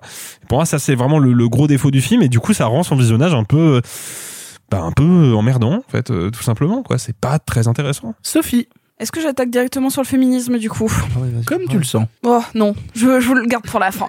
Euh, du coup, moi je suis pas très fan de leur cinéma. c'est pas un cinéma qui me parle. Autant je suis une immense fan de Groland, autant je pense que d'avoir commencé leur filmo par Mammouth, ça m'a refroidi assez rapidement. C'est un film que j'aime pas du tout, que je trouve euh, vulgaire dans le mauvais sens du terme. Mais j'ai conscience que c'est pas ma cam. Je, je vous reconnais des qualités euh, dans plein d'aspects. Je trouve qu'ils font du cinéma et qu'à partir de là, c'est normal que ça divise parce qu'ils vont parler à la sensibilité de personnes d'horizons très différents et qui pouvaient potentiellement se rallier sur Groland que je trouvais assez général euh, dans leur euh, dans leur manière de taper absolument sur tout le monde alors que dans, dans leur cinéma ils choisissent des, des combats différents à chaque fois et ça prend ça prend pas euh, Mammouth c'était plus dans l'intime et je c'est juste que c'est euh, c'est un, global qui m'a pas plu. Là, je suis un peu embêtée. J'avais pas détesté euh, Facile Historique, mais euh, pareil, je le trouvais jamais assez euh, jusqu'au boutiste dans dans l'affirmation de leurs propos pour se concentrer sur de l'anecdotique. Pardon, sur de l'anecdotique. Et je trouve que c'est ce qui ce qui fait que en même temps est à double tranchant. La première partie sur le gag est hilarante. Euh, moi aussi, je me suis tapé des fous rires sur notamment euh, bah, la scène que vous avez citée. Non, mais je, je le maîtrise, vous inquiétez pas. Qu'il est derrière. C'est vraiment partez, madame, partez, partez. Et le fait que ce soit trop long, là, on sent qu'ils ont un rythme comique assez imparable. Et tout, en fait, toute cette séquence-là, après qu'ils aient été collés, euh, quand ils vont voir cette espèce de nana euh, pseudo marabout euh, qui veut les décoller avec euh, une huile bien particulière parce que euh, ça fait du bien euh, sur je ne sais pas trop quelle maladie, alors que c'est du bullshit. C'est hilarant. Puis le fait qu'il y ait une tension sexuelle entre un des deux personnages et elle ça rend la situation encore plus grotesque. Et c'est ça, il y a un sens du grotesque dans le film qui marche à la perfection. En revanche, en effet, je comprends pas vraiment de quoi ça parle. Je comprends pas ce qu'ils veulent dénoncer parce qu'ils ont fourré littéralement trop d'éléments euh, potentiellement politiques ou politiques à l'intérieur pour vraiment créer une dénonciation de quoi que ce soit. Et en ce qui concerne le féminisme, je trouve que le film est assez anti-féministe. Mais oui, parce qu'en fait, comme on le disait, pour moi, on crée du féminin fort ou du propos féminisme avec de l'incarnation, avec un personnage, même un personnage extrêmement méchant ou un personnage vraiment diabolique ou n'importe quoi, mais du moment qu'il y a de l'incarnation. Là, j'y vois une espèce d'entité plus ou moins portée, portée par India Air qui ne sait pas où, en fait, elles savent tellement pas où elles vont dans leur combat qu'en fait j'y vois une critique des combats féministes. C'est-à-dire que elles, non mais je comprends bien que ce soit pas l'intention du film, mais c'est comme ça que je le ressens. C'est-à-dire qu'elles veulent faire quelque chose qui marque le coup et elles veulent donc coller les hommes entre eux pour pour pour, enfin dans ce cas-là pour dénoncer quelque chose, notamment euh, le fait qu'ils ont l'air euh, tout propres euh, avec femmes et enfants, mais qu'en fait finalement ils vont dans des bordels. Enfin que des trucs qui pourrait avoir du sens, sauf que il y a quand même cinq minutes sur euh, l'écriture inclusive que je trouve absolument dégueulasse parce que euh, ben déjà un c'est pas drôle, ça fonctionne pas en termes de rythme comique, enfin de tempo, et que c'est vide parce que ça, ça te dit littéralement, en tout cas je l'ai ressenti comme ça, elles connaissent pas leur combat. Du coup, elles s'éparpillent. Du coup, bah, elles s'éparpillent tellement qu'on va même pas prendre vraiment le temps de les incarner. Moi, je sais pas qui c'est ces nanas. Hein. Franchement, j'ai vraiment pas compris ce qu'elles voulaient faire, à part entre guillemets de la micro-action pour dénoncer quelque chose de plus large. Donc, typiquement, ce qu'on pourrait vraiment reprocher à certains mouvements féministes, enfin ce que je, je peux lire ou quoi, ce que je trouve débile, parce qu'en fait, bah, du coup, c'est quoi leur réflexion sur le féminisme? Est-ce que c'est vraiment un peu vain? Est-ce que euh, non, au contraire, c'est elles qui ont raison? Moi, j'aurais adoré que le, film te dise, bah non, c'est elles qui ont raison, mais je le comprends jamais comme ça. Donc, c'est dommage. Le film a perdu vraiment sur sa fin, où euh, en fait, à partir du moment où les féministes elles-mêmes veulent les décoller. Cette ligne narrative me dit, bah elles, veulent quoi? Enfin, je, vraiment le film a perdu. Donc c'est pas raté. Hein. Je, je considère pas du tout que ce soit un mauvais film parce qu'il a plein d'intentions vraiment rigolotes. J'aurais aimé limite que ce soit plus absurde euh, dans sa deuxième partie et qu'ils essaient moins de se, ratta se, rattacher à des choses du concret, notamment sur les combats. Euh, donc c'est un saut-saut pour moi. Arthur pour conclure. C'est intéressant ce que tu viens de dire, Sophie, parce que c'est justement là où je suis pas d'accord avec toi, c'est que pour moi, justement, c'est un film qui se veut féministe et qui essaye des choses, et c'est en ça que moi, le film me perd aussi, mais pas pour les mêmes raisons que toi. C'est un film qui passe tout son temps à sous de la gueule de tout le monde, ce qui est hyper intéressant, et qui, à un moment, décide de dériver et de donner la belle part euh, de donner le bon rôle à justement ces combats féministes là et c'est là où moi il me perd parce que je comprends pas mais pour moi ils le font vraiment comme un truc de on met leur combat en avant, elles ont passé une heure et demie à se chercher, elles ont compris ce qu'elles veulent faire, elles veulent afficher partout et faire des trucs rigolos, et on va les sublimer pendant cinq minutes. Sauf que du coup, ça se perd dans le propos, et effectivement, moi je suis un peu du père, je comprends pas. Mais pour moi, c'est un film qui se veut féministe et qui le clame comme ça. Et d'ailleurs, je connais pas bien la filmo, euh, moi, de Carvan et Delépine, je le dis clairement, j'ai juste vu effacer l'historique, mais quand tu regardes la filmo, tu comprends que euh, ils ont un film qui parle sur le burn-out, ils ont un film qui parle sur euh, euh, le- la dictature numérique, enfin tu vois, ils, aiment bien aborder des thèmes un peu sociaux, politiques à chaque film. Et là, clairement, le film te fait croire qu'ils veulent te parler de la fausse rivalité euh, gauche-droite, euh, de l'écologie à l'heure du capitalisme, etc. Mais en fait, non, le, le vrai propos du film, c'est le féminisme, je pense. Si jamais ça te perd, c'est que ça, ils ont raté quelque part. Mais pour moi, c'est ce qu'ils veulent faire. Et moi, c'est là où ça me perd vraiment, c'est que il y a vraiment ce truc de qu'est-ce que vous voulez raconter effectivement, comme vous avez dit tous les trois, je suis perdu. En fait, ce qui est étrange, c'est que ça, ça intervient donc au bout du, du, du deuxième, troisième tiers, on va dire. Enfin voilà, vraiment sur la fin. Mais pourtant, moi, je l'ai vraiment ressenti comme j'ai rigolé, mais mais comme une baleine, vraiment euh, une baleine pendant une heure. Et au bout d'une heure, il s'est passé un truc. Et j'étais là, genre, c'est loin. Et j'ai plus rigolé. Et j'ai quasiment plus rigolé jusqu'à la fin. Et ça m'embête, en fait. Ça m'embête parce que c'est des personnages que que j'aimais bien dans leur, euh, dans leur gaucherie, dans, dans ce qu'ils essaient de raconter et tout. Et il y a un moment, j'étais là, genre, bon, ça commence à être long. Et il pousse et il pousse. Et à un moment, ça se transforme en tout à fait autre chose que tu ne comprends pas. Ça me laisse un peu de côté. Non, moi, il y a un truc que je reconnais, c'est, euh, Victor, tu te parlais du fait qu'ils ont un univers. Et moi, je dois dire que ça me fait vraiment plaisir de voir Cohen dans un univers où il ne peut pas faire ce qu'il fait habituellement. Parce que Jonathan Cohen, au, départ, vient du théâtre avant de, enfin, il a aimé l'impro, il a fait du théâtre, il a appris les grands textes, puis il a continué l'impro, il a été connu comme ça. Et là, il était bloqué par un texte. Il ne pouvait pas sortir du texte. Ça se voit, ça se ressent dans sa manière de jouer, de, l'interpréter. Il le dit en interview. Et ça, je trouve ça hyper intéressant. Parce qu'on se rend compte que Cohen, c'est pas juste un clown, c'est un bon acteur. Et je trouve que dans le film, tu regardes et tu dis, Jonathan Cohen est un bon acteur. Et rien que sur ça, et moi, rien que pour ça, je défends le film. Parce que je suis vraiment sorti en me disant, c'est cool. C'est plus Serge Le Mito, c'est c'est quelqu'un d'autre. Euh, ils ont réussi à lui proposer quelque chose et il s'y colle et il s'y tient. Ah, en même temps, je, je sais que le film faisait débat, mais moi je l'avais ressenti sur Énorme. Parce que Énorme, c'est- c'était une proposition tellement radicalement différente de ce que fait Jonathan Cohen. euh, Ouais, je suis d'accord. Ouais. Alors je l'ai pas vu, mais t'as totalement raison. C'est vrai qu'il y avait eu ce truc, mais, mais, mais ça, super énorme. ça a Mais- été un tout petit, euh, ça a été mi- microscopique. Hein, Et puis, Énorme. alors je me trompe peut-être parce que je l'ai pas vu, mais il me semble que l'univers proposé dans les normes est certes différent de ce qu'il a pu faire avant, mais là, euh, Cabernet Delépine, c'est un vrai truc avec des vrais codes, une vraie grammaire, un vrai euh, Euh, style visuel, un vrai truc quoi. Alors oui, sauf que énorme et c'est là qu'il est radicalement différent de tout ce qu'il a fait. So- euh, Sophie Le Tourneur, c'est- une, une autrice très minimaliste, indépendante, euh, vraiment ce qu'on peut considérer du cinéma euh, bobo bourgeois parisiano-parisien, mais que j'adore, hein, que je vénère, mais qui euh, qui pourrait, qui ne correspond pas du tout à, à Jonathan Cohen. Euh, Puisqu'on est à parler de Jonathan Cohen, que moi aussi j'aime beaucoup dans le film, mais euh, en fait, moi, il y a deux trucs que j'aimerais rajouter sur sur Cohen. C'est vrai que assez souvent, les gens lui tombent dessus euh, ces derniers temps parce que euh, tout ce qu'il fait, grosso modo, ressemble de près ou de loin à Serge Le Mito. Moi, le truc, c'est que je trouve que ce gars-là a quand même inventé quelque chose en, tant que comédien qui est assez fou. Et si vous avez envie de le voir dans un rôle totalement dramatique, il fait un second rôle dans Amanda de Michael Hurst Oui, euh, avec oui, oui, Vincent Lacoste, sûr, hein. où il joue un survivant d'attentat. Et je- pour le coup, je n'ai jamais vu Vincent Cohen comme ça. C'est-à-dire que dans, en même temps, Jonathan, t'as dit Vincent Cohen. ah pardon, Je pense à Vincent Lacoste quelque je n'ai- part. je n'ai jamais vu. Je- Vincent Macaigne. je- Ah waouh. Oui, Le, oui. le Vincent mix dans le film, C'est. Vincent Cohen Vincent Cohen ou Jonathan, Macaigne. Macaigne. Exactement. ou Jonathan McCohen, ah, c'est pas trop loin. Oh. Euh, non, euh, Que pour le coup. Jonathan Cohen joue vraiment un rôle dramatique parce que bon, dans en même temps, il y a des moments, notamment le fameux euh, Partez Madame où il le plaque. Où il le plaque sur la bagnole. Bon là, je, je retrouve le le delivery, je sais pas comment on dit en, Oui, oui. en- le délivré tout simplement. Je retrouve le délivré euh, qu'il a dans la flamme, Mm. ou qu'il a dans les épisodes de bloqué quoi. Je retrouve ce truc un peu à la fois impulsif et pathétique euh, qui, est, qui est assez, qui est vraiment caractéristique de ce qu'il de ce qu'il propose. Mais, mais là où dans Amanda, pas c'est radicalement pour le différent, dire. Pardon. Euh, non, non, non, non, mais Non, par- pareil dans la scène de début où il est dans la bagnole avec son chauffeur et qu'il accumule tous les trucs et tout. Là, on est sur du pur Cohen, tu vois. Eh ben, vous avez peut-être raison, mais je pense pas. Je pense, je pense vraiment que c'était écrit comme ça. Peut-être qu'ils l'ont écrit en pensant à lui, mais lui en interview, en tout cas, Et il bien, raconte. sache que non. Ah. Ce qu'il faut savoir, c'est qu'à la base, le film était écrit pour deux comédiens plus vieux. Ils l'ont dit en interview chez Sens Critique. D'ailleurs, l'interview est lunaire. Si jamais ça vous intéresse, matez l'interview de Jonathan Cohen et Vincent McCain. Ils passent la moitié de l'interview à ne pas parler du film et à parler de qu'est-ce qui se passerait si on avait des clones, tu vois, je- voilà, et qu'ils allaient tourner à notre place et que nous, en fait, c'était des clones 3D de nous, tu vois. Ils parlent pas du film. Et à un moment, ils expliquent par contre que, euh, en fait, le film était prévu à la base pour deux comédiens plus vieux qui, au final, se sont désistés. Donc, du coup, euh, ils ont proposé à Jonathan Cohen et Vincent McCain de le faire. Ils Voilà. ont bien fait, je pense, parce que pour le coup, Moi, ce qui marche aussi bien, c'est que c'est deux mères un peu jeunes et voilà. Moi, globalement, j'ai quand même passé un bon moment. Je retiens la première heure.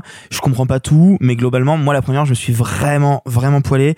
Et sachant qu'on vient de parler de qu'est-ce qu'on a tous fait au bon Dieu, si tu veux, il y a un moment où faut arrêter d'être trop Oui, dur, quoi. oui. Oui, ok. Voilà. Vous l'aurez compris, on a, on est, on est mitigé. Voilà, on peut le dire, on est mitigé sur euh, en même temps. Donc euh, en même temps, allez le voir et comme ça, faites-vous votre propre avis. On va changer radicalement euh, d'ambiance, on va changer radicalement de pays puisqu'on va se diriger vers l'Espagne et on va vous parler d'Abuela. Parece que se ha despertado. Abuela, mira qué guapa estás. Abuela, abuela.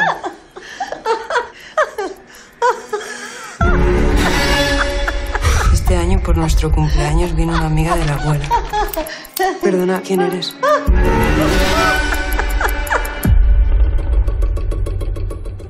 Abuela est le nouveau long métrage horrifique de Paco Plaza, connu pour le cultissime Rec et récompensé ici du prix du jury au dernier festival de Gérardmer. On y suit l'histoire de Susanna, une mannequin à Paris, obligée de rentrer à Madrid pour s'occuper de sa grand-mère victime d'une hémorragie cérébrale. Mais elle découvre vite que le comportement de son aîné est devenu étrange. On l'a tous vu assis, euh, assis. On l'a tous vu assis, probablement, voilà. Dans mon souvenir, oui. Oui, je crois que je crois que j'étais assis quand j'ai vu le film. T'étais dans mes bras, on était dans nos bras. Oh, C'est exactement, c'est vrai qu'on a flippé Ouais. ensemble. On l'a, on l'a vu pour la majorité d'entre nous à Gérardmer. Tous. Tous, ici, on l'a tous vu à ouais. On on vous en a parlé d'ailleurs. Je, je crois qu'on en a parlé dans notre retour de Gérardmer Oui, de oui. la Abuela, mais on s'est dit on va remettre une couche quand même sur le film parce que ça vaut le coup d'en parler. C'est Sophie qui commence. Eh ben, je vais directement commencer par une sophiche. Oh Voilà, euh, une, une sophiche qui m'a été racontée bah, par euh, Paco Plaza au, au festival. C'est-à-dire pas à moi, il s'est pas mis à me confesser des trucs. Il en a parlé avec Arthur en interview, à laquelle j'ai assisté. Merci encore Arthur. Et aussi, il en parlait euh, assez librement à quiconque venait lui parler parce qu'en somme, c'est quelqu'un de très sympathique. Il est fasciné par son actrice principale. Donc celle qui joue la abuela, donc à savoir pour la traduction ceux qui ont fait d'autres LV2 qu'espagnol. Oui, ça Euh, existe. Ça veut dire la grand-mère, tout simplement. Dankeschön. Et, et Ah, J'ai fait LV2 espagnol, LV3 italien. Voilà. Mais- Et on s'en bat bien les couilles. hein. Les deux connards qui sont là à ramener, bah moi j'ai fait LV2 italien. moi, j'ai- Moi, au moment où j'explique le. Oh, allez, vous faire cuire le cul. Allez, vas-y. Et donc, bah, la abuela, c'est la grand-mère, et en effet, ça parle donc. euh, je sais pas comment ne pas spoiler le film, c'est très compliqué, mais euh, d'une donc comme tu l'as dit, d'une petite fille qui va voir sa grand-mère, et donc euh, on comprend vite qu'il y a une histoire de possession un peu chelou, euh, de corps, de corps qui, enfin c'est vraiment, on n'est pas loin du body horror à pas mal d'aspects, et c'est très cool. je reviendrai là-dessus. Mais donc, il y a cette dame qui s'appelle donc Vera Valdez qui incarne la abuela. C'est une dame filiforme, euh, encore très belle pour son âge. Il faut savoir qu'elle est née en 1936, je vous laisse faire le calcul, Waouh. et qui a eu une vie incroyable. Pour, je ne dirai pas tout, mais je vous encourage tous, tous ceux qui m'écoutaient là maintenant tout de suite, d'aller checker sa page Wikipédia. Parce qu'elle en a une et elle est démente. Je pense que personne, enfin, limite on avait des doutes sur ce que pouvait raconter Paco Plaza tellement c'est improbable. Bah, qu'elle a vécu à Paris, qu'elle a eu des amants ultra connus. J'arrive, j'arrive. D'accord, pardon, c'est pardon, pardon. Donc il faut savoir qu'elle a été mannequin, elle a été mannequin pour Dior, d'où son, son apparence et euh, il y a un lien très fort avec le mannequinat avec sa petite fille d'ailleurs. Enfin, il y a, il y a quelque chose dans la posture qui se ressent. Elle a été mannequin donc pour Dior et ensuite elle est devenue très pote avec quelqu'un qui s'appelle Coco Chanel. Oui, bah et voilà. et elle a fait euh, son premier défilé d'après-guerre notamment. Enfin voilà, des trucs comme ça. Il faut savoir que cette meuf s'est retrouvée, elle est brésilienne, elle s'est retrouvée en prison parce qu'elle avait de la cocaïne dans son sac Chanel et qu'elle a dit non, c'est pas à moi, mais elle est quand même allée en tôle. Euh, en même temps, on sait pas si on la croit ou pas, c'est une autre histoire. Il faut savoir qu'elle a eu plein d'amants, notamment un certain Louis Malle. Oh putain. Voilà, genre vraiment cette meuf a une vie incroyable elle s'amusait à la raconter. Et genre les membres de l'équipe ne la croyaient même pas tellement c'était improbable. Et donc rien que pour voir cette nana là performer dans un rôle où cette nana qui a été obsédée par sa propre beauté, certainement par son enfin son personnage également, là on est au stade euh, presque décomposition euh, de la vieillesse, c'est-à-dire qu'on la voit avec une couche, euh, elle n'arrive pas avec à marcher, elle se bave dessus. Enfin, il y a un truc sur le travail corporel qui moi me fascine dans la abuela, qui est assez rare sur le, le travail du corps féminin vieillissant que personnellement je n'avais jamais vu de cette manière. On en a vu hein, des personnages euh, euh, de sorcières ou quoi que ce soit, mais là on est sur autre chose. On est sur euh, un personnage décharné, euh, effrayant, mais en même temps le personnage de la grand-mère, normalement, c'est quelqu'un auquel on est attaché. Et il y a beaucoup d'amour de la part de la petite fille et ça crée quelque chose d'extrêmement ambigu et anxiogène avant même que l'histoire commence à nous le montrer. C'est-à-dire que le film est effrayant par sa mise en scène, euh, par son jeu des lumières, par la distorsion du décor qui va créer une ambiance complètement euh, presque psychédélique à certains moments parce qu'on on a une perte de repère comme le personnage. Donc c'est un film d'horreur extrêmement efficace et qui est porté à 100% par des personnages féminins euh, euh, flamboyants dans leur horreur. Et moi, je, je le conseille à tous ceux qui, qui aiment euh, avoir peur et qui se pose notamment des questions sur la représentation du corps féminin dans l'horreur. Bah, je suis assez d'accord avec toi. Moi, Abuela a été un de mes gros chocs euh, du dernier festival de Gérard Armé qui m'a absolument terrifié. Le film m'a vraiment euh, foutu une claque monumentale, notamment par le talent de mise en scène de Paco Plaza. Et bon, il nous en parlait aussi, mais, mais du coup, c'est super intéressant de, de s'en rendre compte quand tu vois le film. Tout le film se déroule dans un appartement, donc il travaille sur le huis clos. Et c'est intéressant en plus de voir Paco Plaza travailler sur le huis clos quand lui-même avant a fait Rec qui travaillait donc sur littéralement un immeuble entier. Maintenant, on resserre l'action. C'est on a créé l'horreur sur un immeuble entier. Comment on va créer l'horreur maintenant dans un seul appartement? Et il le fait justement. Oui, oui, Sophie? C'est, il a été contraint de le faire de base. Le film devait se passer dans d'autres lieux, mais il a été tourné pendant le Covid.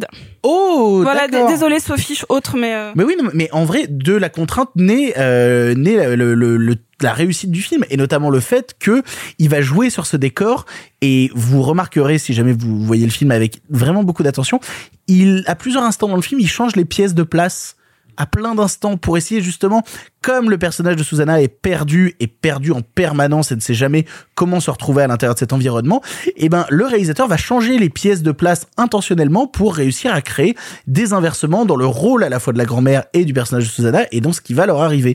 Il y a plein d'instants d'une efficacité folle. En fait, c'est marrant parce qu'on traite souvent dans l'horreur euh, la notion du jump scare comme quelque chose de mauvais, comme quelque chose qu'il faudrait euh, jeter, voilà, dont on devrait vraiment se débarrasser. Et pourtant, Paco Plaza arrive à le renouveler avec beaucoup de malice, beaucoup de talent. Il y a vraiment des instants qui foutent vraiment sur le cul très très fort. Je vous encourage d'ailleurs à le voir en salle pour ressentir ce truc-là. Là, là, je suis un peu en train de broder autour, vous vous en rendez peut-être compte parce que bah, je l'ai vu euh, il y a maintenant quelques mois et donc du coup j'ai beaucoup de mal quand même à me resituer, j'ai pas eu le temps de le revoir entre temps. Moi ce que m'a laissé la, euh, enfin la Abuela parce qu'il s'appelait la Abuela à l'époque, maintenant il s'appelle Abuela, ce que m'a laissé Abuela à l'époque, c'est un vrai sentiment de terreur et surtout un, un sentiment de maîtrise d'un cinéaste qui a eu tendance à se perdre euh, pas mal. Je sais que des gens avaient pas aimé par exemple son euh, son Rec 3 euh, que moi j'aime énormément. Personne n'a le droit de dire du mal de Rec 3. Bah oui, moi j'adore Rec 3 parce que c'est vraiment le Evil, le Evil Dead de, de Rec. Vraiment, euh, il y a quelque chose de vraiment passionnant à l'intérieur. Et c'est marrant parce que de la même manière que Paco Plaza s'est perdu, Balaguerro s'est un peu perdu aussi, sachant que lui de son côté avait justement bah, réalisé en duo euh, avec euh, Paco Plaza sur le 1 et le 2. Balaguerro après a fait un film qui est absolument démentiel si vous l'avez pas vu, qui s'appelle Malveillance, qui est incroyable. Je pense que c'est un des films qui m'a mis le plus mal à l'aise de toute ma vie. Et après, la carrière de Balaguerro, c'est un peu paumé elle aussi. Et donc, du coup, je suis content de voir Abuela parce que je revois un cinéaste revenir en puissance, en force, en traitant d'un sujet de manière profonde, avec des vrais effets horrifiques, des vrais jumpscares qui marchent, une vraie ambiance de terreur permanente. Voyez Abuela, pour moi, c'est euh, une de mes grosses claques horrifiques de l'année. Alexis. Bah, c'est rigolo qu'on parle de Abuela et d'Inexorable dans la même émission parce que euh, je trouve que les deux films ont un point commun qui est celui d'être vraiment des films codifiés. Donc on, on verra Inexorable tout à l'heure qui est vraiment un thriller psychologique euh, pur jus. Et là Abuela c'est vraiment un film de hantise, un film de hantise slash possession, même si on n'est pas sur de la possession démoniaque, mais il y a plusieurs éléments de, de langage propres à, cette, à cet univers-là. Et c'est là où est entre guillemets la faiblesse du film, c'est que comme il coche toutes les cases de ce sous-genre-là de l'horreur avec beaucoup d'applications, bah, ça le rend un peu prévisible. On, on voit assez rapidement cette espèce d'étau euh, se refermer autour du personnage, euh, inexorablement, sans mauvais jeu de mots. Oui, mais, Euh, oui, mais en vrai, moi, ça m'a surpris à la moitié du film où est-ce qu'il allait. Et quand j'ai compris à la moitié du film, ça a créé quelque chose d'inéductable Ah oui, non, non, et qui est passionnant parce que justement, ce dont parle Abuela, c'est le côté inéductable de la vie et le fait qu'à la fin on en meurt. Et donc du coup, que on te crée ce schéma-là dans le film pour en tant que spectateur savoir exactement comment ça va se terminer, mais ne pas pouvoir empêcher que ça se termine comme ça, je trouve ça plutôt Il brillant. y, a- il y a un truc assez assez fataliste. Après, voilà, ça, ça reste malgré tout une structure de scénario prévisible. Là où par contre il arrive à le compenser euh, magnifiquement bien, c'est que c'est un film qui a pas peur d'aller vers la trivialité, quoi, qui a pas peur d'aller vraiment dans des dans des dans des peurs quasiment, euh, enfin, j'allais dire enfantines, mais oui presque, parce que on est vraiment sur le rapport à la mort, le rapport à la déliquescence du corps qui est présenté, qui est jamais présenté de manière vulgaire, c'est une, une autre des grandes forces du film, mais qui est toujours une source de malaise et de dérangement. On est toujours en décalage. On sait jamais vraiment ce qui se passe dans la tête de cette personne-là. Et moi, j'imagine vraiment euh, un traumatisme d'enfance, quoi, euh, lié peut-être à la perte d'une grand-mère ou quelque chose comme ça. Mais en tout cas, il y a, quelque chose d'assez, euh, primitif, d'assez sensoriel dans le dispositif du film. Et puis, oui, en termes de mise en scène, c'est du très très bel ouvrage. Tu parlais effectivement du décor qui change régulièrement de disposition, mais il faut préciser quand même que c'est jamais souligné par la mise en scène, à tel que moi je l'ai pas vu ce truc-là quand j'ai vu le film à Gérard. Armé je l'ai pas revu depuis donc je me suis pas rendu compte. Mais c'est en en discutant après que effectivement euh, tout le monde euh, s'est plus ou moins rendu compte que les pièces changeaient parce que Paco Plaza surligne pas ses effets. Et ça c'est vraiment vraiment rafraîchissant. On n'est pas sur un gros train fantôme qui va vous rouler sur la tronche et vous secouer inutilement. Non on est sur un vrai film d'horreur qui pose une ambiance qui pose un personnage principal que personnellement je trouve assez fort en fait, dont je me sens proche tout de suite parce que je perçois tout de suite à la fois ses objectifs professionnels, son rapport compliqué à ses origines en Espagne et en même temps une espèce de fragilité qui la ramène toujours vers le foyer qui fait que elle devrait à un moment pour sa propre sécurité être totalement insensible, mais elle n'y arrive pas. Et ça, c'est vraiment un personnage assez euh, assez romantique. Je trouve ça très très beau. Euh, donc ouais, moi je trouve que c'est c'est un, c'est un film qui est vraiment euh, par plein d'aspects très intéressant et puis surtout c'est un vrai coup de flip quoi. C'est un vrai coup de flip. Arthur pour conclure. Ah bah c'était carrément un coup de flip. Tu te souviens Victor quand on était blottis l'un contre l'autre là Oui, pendant une demi-heure et qu'on sursautait au même moment, qu'on Je, au me même souviens moment? toujours des moments où on est blotti l'un contre l'autre, Arthur. Ah oui. Non, par contre, ce qui est assez surprenant, c'est que c'est ce que je disais à Sophie tout à l'heure. J'ai ramé c'était il y a deux mois, un mois et demi. Ouais. Et en fait, avec le recul, il me reste pas énormément de choses. Ça veut pas dire que le film est mauvais. Ça veut dire qu'il s'inscrivait dans un festival où, par exemple, je me souviens beaucoup plus de The Sadness qui était bah forcément une proposition vraiment ultra différente, ultra radicale, ultra et, et radicale. tellement en décalage de tout ce qu'on a vu que forcément ça ça ça, ça surplombait le tout. Mais mais c'était pas un bon, c'était- enfin c'était pas un bon film pour autant. Alors moi, moi j'aime bien The Sadness, mais en fait c'est pas le propos. De. Mais... Euh, non, en fait, ce qui, ce qui m'interpelle, c'est de me dire, j'ai trouvé le film superbe, j'ai trouvé Abuela vraiment terrifiant, très bien fait.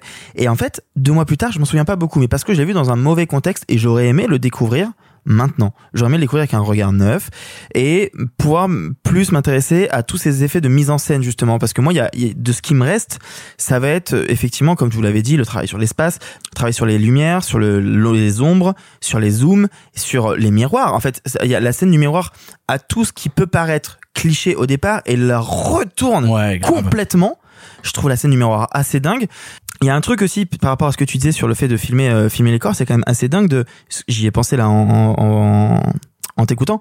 Il filme quand même deux corps féminins très différents, parfois nus et j'y ai jamais perçu du male gaze. Peut-être que je me gourre, mais j'ai vraiment cette sensation de vu qu'il est dans les codes de l'horreur, à aucun moment tu vois le, le corps féminin de la grand-mère est pas euh, tu vois euh, En même temps, c'est rare qu'on sexualise un corps de grand-mère au cinéma, fémi- point de vue féminin ou masculin. Euh, oula, c'est une, une question, il faudrait que je le revoie, mais moi j'y avais vu un peu de male gaze, mais, Ah, euh, mais, assez, mais assez léger, c'était plutôt bien fait, mais il y a- il y, a deux, trois moments sur le rapport au mannequinat que je trouve un chouï cliché. Ouais, mais ça, à la limite, c'est parce que je trouve que c'est des trucs qui l'expédient un peu. Parce qu'en fait, c'est pas l'important, c'est pas ça qui est important. C'est Ce qui est important, c'est la famille. Ce qui est important, c'est ce que tu disais. Non, mais si, c'est vrai. C'est Fast and Furious soudainement.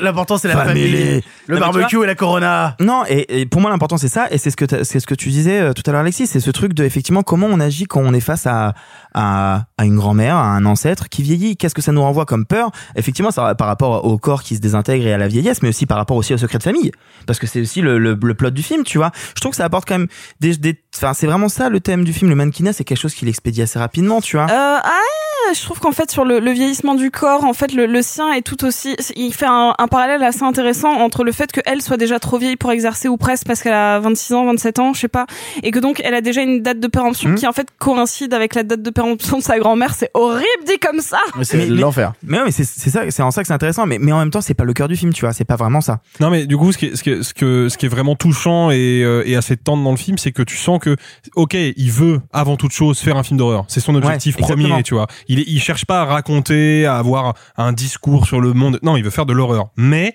dans cette horreur là se matérialise quand même avec le rapport entre euh, euh, l'héroïne et sa grand-mère bah un autre niveau de lecture où justement effectivement il est question du corps le rapport au corps la manière dont la société l'influence et tout et ça c'est vraiment intéressant vraiment passionnant Et puis on parlait de l'espace parce que c'est dans un huis clos, parce que Covid, etc. Mais il y a aussi un travail sur les objets. Je me souviens qu'il y avait une manière de filmer les objets euh, hyper euh, hyper intéressante. Et moi, je me souviens d'une scène précise, euh, quasiment éclairée qu'à l'iPhone.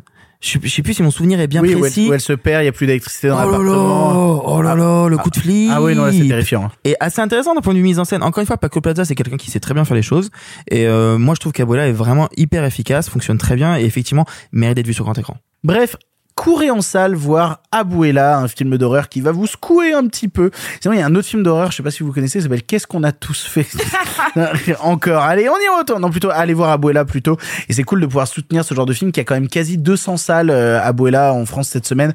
Euh, on en parlait euh, la semaine dernière avec Freaks Out en vous disant putain, c'est rare d'avoir ce genre de film comme ça qui arrive en France et qui a beaucoup de salles. C'est le cas de Abuela. Profitez-en, allez le voir au cinéma. On va parler maintenant d'un autre film bien différent. On va retourner en France et on va vous parler d'Inexorable. Y a-t-il un moyen de comprendre l'amour? Tu connais mon bouquin par cœur.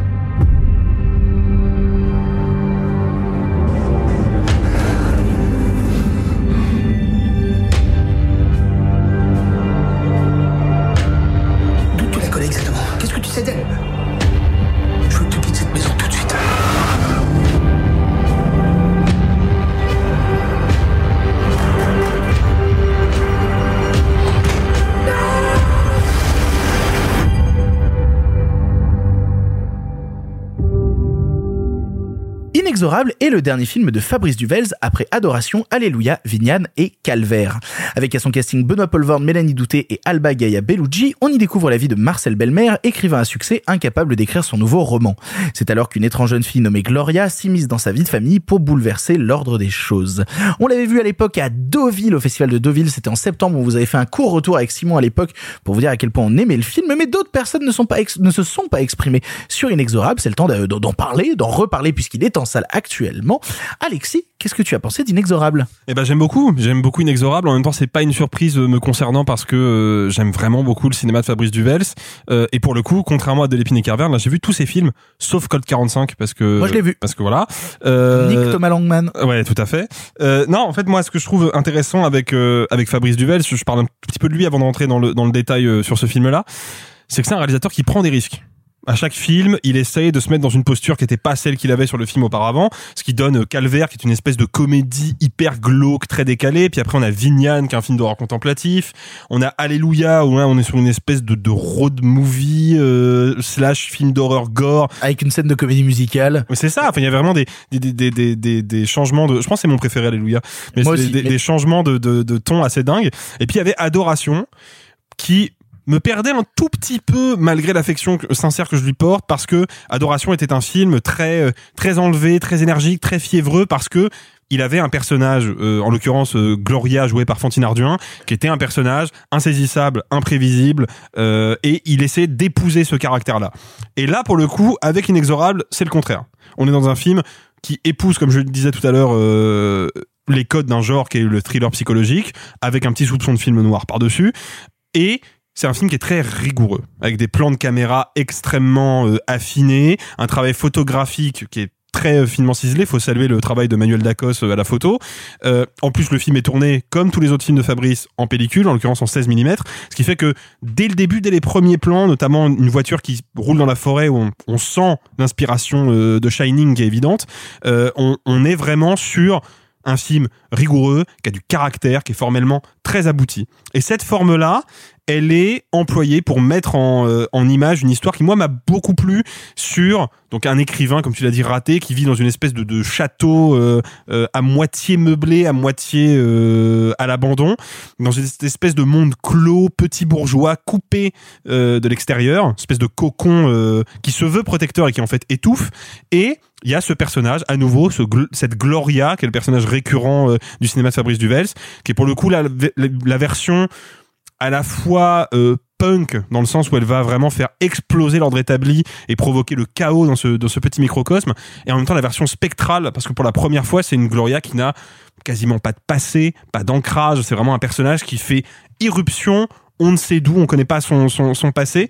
Et moi, c'est ce duel permanent entre euh, la Gloria que joue euh, Alba Bellucci et Benoît Poulvorde m'a beaucoup beaucoup plu. Je trouve que c'est vraiment le- l'enjeu premier du film.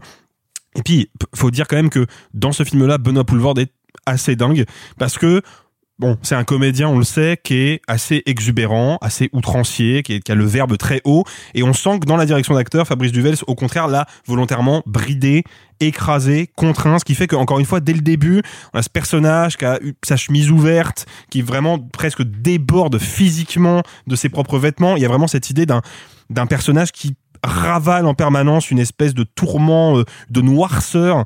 Et, euh, et ça en fait vraiment un personnage que je trouve assez tragique. Je terminerai là-dessus euh, après je laisserai la, la parole à mes camarades mais c'est un film qui a une grosse inspiration gothique je parle vraiment de, cinéma gothique dans le sens où le traitement du décor correspond très souvent aux émotions du personnage.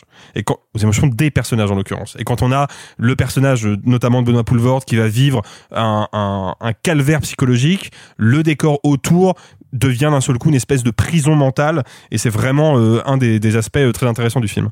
Et moi, je suis d'accord avec toi. J'aime beaucoup, beaucoup, beaucoup Inexorable. Je vais un peu me répéter sur ce que je disais euh, euh, début septembre dans l'émission qu'on avait fait à Deauville, que je vous encourage à réécouter si vous voulez notamment avoir l'avis de Simon. Vous entendrez aussi euh, dans cette émission un, un, un débat très animé euh, sur les méchants avec euh, Arthur. Ah bon? Euh, Ouais, on a eu fait un débat. Ah, mais c'était pas ma première émission en plus? Euh, je, je crois que c'était c'était compliqué. ce jour-là.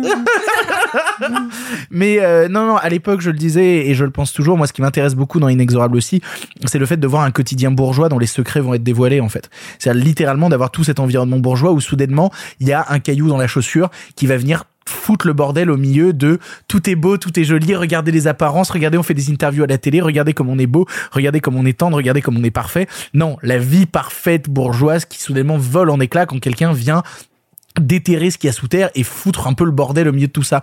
C'est il y a un- une vibe thriller au milieu de tout ça qui moi m'excite beaucoup, servi par des comédiens de talent. Tu citais Benoît Poulvord. Moi, je suis très content de voir dans le film Jackie Berroyer parce que Jackie Berroyer, euh, on, le, on le voit moins parce que Jackie Berroyer, il, il a, il, a, il a il a vieilli quoi. Il, est fatigué et voir Jackie Berroyer vivre dans ce film-là, c'est un bonheur. En plus euh, de revoir aussi Benoît Poulvord, comme tu le disais, dans quelque chose d'un peu plus bridé où seule l'émotion doit parler. C'est vraiment passionnant et l'esthétique encore une fois de Duvels est au service du propos parce qu'encore une fois, c'est ça qui est intéressant dans le cinéma de Duvels, c'est comment certains personnages vont observer des choses que ils ne devraient pas voir à un instant, que certains personnages vont à un moment apporter de la lumière dans des zones d'ombre.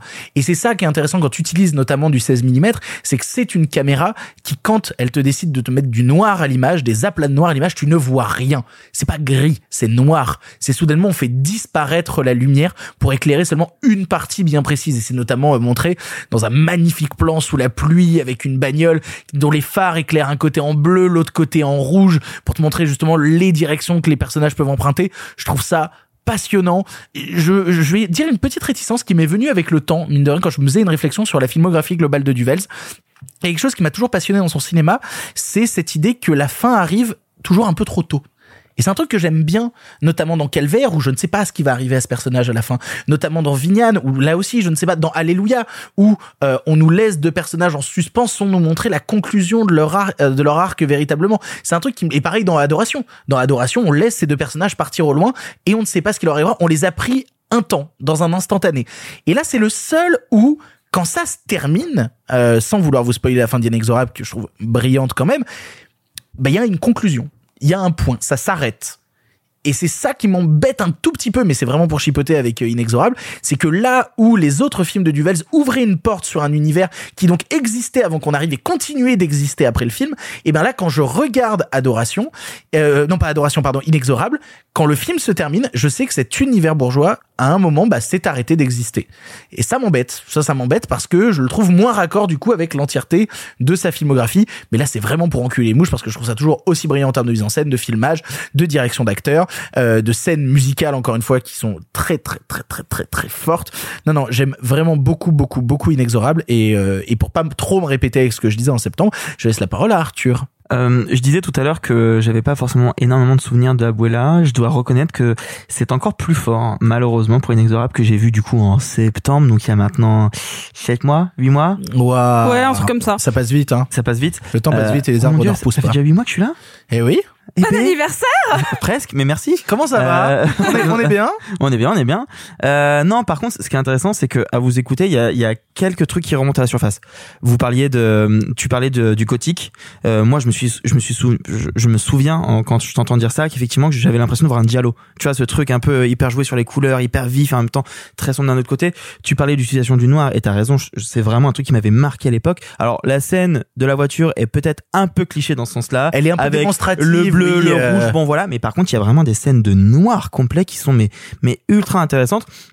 filmé au 16 au 16 mm mais vraiment limite trop granuleux tu vois euh, la photo, alors j'ai regardé, c'est la photo de Manu Dacos qui avait déjà fait la photo d'adoration si je me trompe Euh, pas. oui. Tout Avant, oui. c'était Benoît Deby. Et, euh, et je trouve qu'il y a un truc qui est hyper intéressant effectivement. Il y a un côté vraiment, tu sens Fabrice Duel qui dit moi j'aime le vrai cinéma, j'aime le 16 mm, je veux faire ça bien, je veux que ça se voit. Et pourquoi pas Parce que ça raconte quelque chose.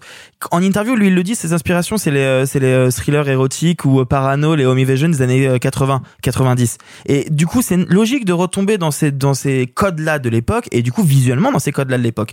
Je trouve que tout ça réussit très bien. Tu parlais des scènes musicales.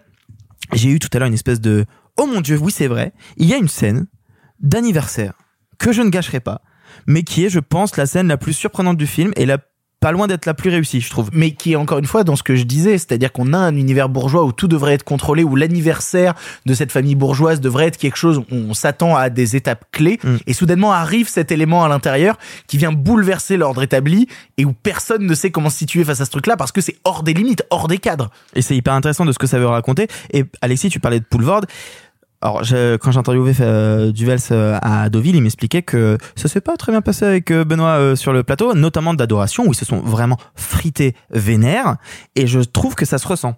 Je trouve que ça se ressent parce que, comme tu disais, effectivement, Poulvord, il est cantonné à quelque chose et tu sens qu'il peut pas faire ce qu'il fait habituellement. Et tu sens que ça a pas dû être facile. Oui, mais ça sert le récit. Absolument. Et Ouais, alors euh, le truc c'est que moi, si tu veux, je- je- quand je quand je vois le- la contrition de, de Benoît Poulvord, moi, et je parle vraiment de mon point de vue de, spectateur, mais j'ai vraiment l'impression qu'elle est complètement consentie, quoi. C'est-à-dire que moi, ce qui me frappe dans le dans le et ça, faudrait que j'en parle avec Fabrice euh, éventuellement, mais mais ce qui me ce qui me frappe dans cette euh, dans ce, dans ce parcours de d'acteur là, c'est que pour moi, j'ai l'impression que vraiment il est il est dans l'abandon, quoi. Il s'abandonne complètement à ce personnage. c'est d'autant plus consenti, je pense, qu'en fait, il y est revenu. Parce qu'en fait, s'il avait pas du tout aimé sa, sa- son travail avec euh, Duvels sur Adoration, il serait pas retourné tout simplement. Ah bah oui, clairement. Surtout qu'en plus Duvels, il, ra- il raconte que en fait, il a rencontré euh, il y a pff, 20 ans. Euh, Paul Vard, il a rencontré avant c'est arrivé près de chez vous. Euh, C'était un peu la même bande en Belgique et tout, et qui lui a proposé tous ses films, et que Benoît a toujours dit non jusqu'à Adoration. Donc il y a ce truc où effectivement il voulait bosser avec lui, il a fait Adoration, ça s'est pas très bien passé, ils y sont quand même retournés, c'est intéressant. Et là ça se sent effectivement, j'ai pas vu Adoration. Donc je peux pas me permettre de parler de la performance de Paul Vard dans le film, mais je Il est trouve bien, que il est vraiment bien. Eh bien, mais elle est très courte. Hein. Il, Ah a, oui, il, a, oui, mais il a un tout petit rôle. Ah, ok. Un- Il est ah, cinq c'est un- minutes dans le film. C'est un vrai second rôle. Mais c'est C'est un fou. vrai second rôle, quoi. Bah c'est fou alors que que Duvel se partit en disant putain l'expérience était hyper dure, j'ai dû m'engueuler avec lui, c'était hyper euh, et qu'il y soit retourné en lui proposant un rôle encore plus grand. Après ce qu'ils ont tourné dans Adoration, les scènes avec Paul Vord, il, il est pas là longtemps, mais les scènes sont Et pas ouais, faciles. hein. les scènes sont pas faciles. Ah ouais, les scènes sont vraiment pas faciles. Hein. C'est vraiment tu, euh, bah, on parlait de bagnole sous la flotte, euh, on y est encore là dans Adoration. Tu vois vraiment, euh, c'est ça. Bah tu vois en fait en, discutant, en vous entendant le, truc qui ressort le plus, je pense de d'Inexorable, c'est premièrement je pense qu'il faut aller le voir parce que moi j'ai des réticences. Je trouve que le film va dans des directions qui me plaisent pas forcément, j'aime pas forcément ce qu'il veut raconter, mais je trouve que le film formellement vaut le coup d'œil, vaut le aussi le, il faut le voir sur grand écran je pense, mais en fait ce qui ressort le plus je pense c'est que j'ai envie de me de creuser encore plus sa filmographie parce qu'en fait j'ai vu Calvaire, Message from the King et Alléluia. Et tu vois ça en fait de vous entendre en parler, je crois que ça m'a vraiment donné envie de me replonger. Tu, tu vas regarder Vignan déjà. Alors déjà, tu vas te prendre deux immeubles sur la tronche avec Vignan. C'est sans doute Bah, possible. non, non, alors Vignan, c'est intéressant de voir le film, mais après c'est encore plus intéressant de voir le making of pour voir à quel point le tournage du film a été un enfer sur terre, le tournage en Thaïlande. Mais vraiment, tout est horrible. Vraiment, t'as une scène qui se passe dans un marché, tu vois le making of, tu- bah, ils vont se faire tuer en fait. Il y a Bah, littéralement euh, des de- mecs avec des couteaux qui sont là et ils, ils, ils manquent de se faire tuer pendant qu'ils tournent le film. Toute, euh, toute proportion gardée, euh, Vignan a peut-être été le sorcereur de, euh, Ah ouais de Ah ouais. Fabrice Dubels. ouais. Ah, ah non, ah non, mais c'est ça. Il y, a- il y a des scènes où tu vois Benoît Deby accroché à des tyroliennes dans la forêt.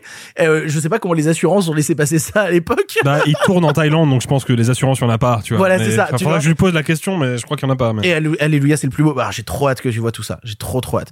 Euh, Sophie, pour conclure, alors qui, je crois, toi, tu es moins enthousiaste que nous trois. Ah, j'ai j'ai rarement autant grimacé en vous entendant de- depuis le début de l'émission. C'est-à-dire que Alexis, vraiment, je me suis mordu la joue en mode Ah, mais pas du tout Toi, pareil, mais je, je sais plus, j'ai l'impression que j'en avais déjà parlé à Deauville. Euh, je sais pas si je m'étais exprimée dessus. En tout cas, j'ai un souvenir de dire que euh, pour moi, Calvaire est un film qui porte bien son nom. En tout cas, c'est mon expérience. Je n'aime pas du tout ce cinéma-là, et pourtant, j'adore le cinéma d'horreur. Après, j'ai énormément de sympathie pour son réalisateur et pour ses propositions, et je trouve que c'est un cinéaste qui a une utilisation du langage cinématographique absolument incroyable, et je trouve que c'est quelqu'un avec beaucoup de talent seulement. Bah encore une fois, euh, je vais le mettre dans la même catégorie que Gaspard Noé. C'est des, auteurs euh, au cinéma radical qui me laissent sur le côté, vraiment. Euh, donc encore une fois, c'est pas pour moi. Je, je vous dis pas que c'est mauvais. C'est pas comme euh, qu'est-ce qu'on a tous fait au bon Dieu où je considère que c'est indigent. Là, il y a du cinéma, il y a une proposition. C'est pas pour moi. C'est pas pour moi parce que euh, si vous l'avez compris, j'ai un super pouvoir dans la vie, c'est de deviner la fin des films. Là, je n'ai pas deviné la fin du film au début du film, comme c'était le cas pour Abuela, ce qui ne m'avait absolument pas gâché le film, juste enlevé quelques jumpscares. Là, j'ai compris la fin du film à la bande-annonce, ce qui est quand même super gênant. Alors, ce qu'il faut savoir, il y a eu une interview de Fabrice Duvels qui a été fait sur un, un site qui s'appelle Le Grand Oculaire. Euh, je vous encourage à, à découvrir. euh, Merci. Ouais, Merci. Tu dis ça parce qu'on on t'a oublié dans les remerciements? Ouais, c'est vrai que vous, vous avez Alors je rétablis, je rétablis la vérité ici.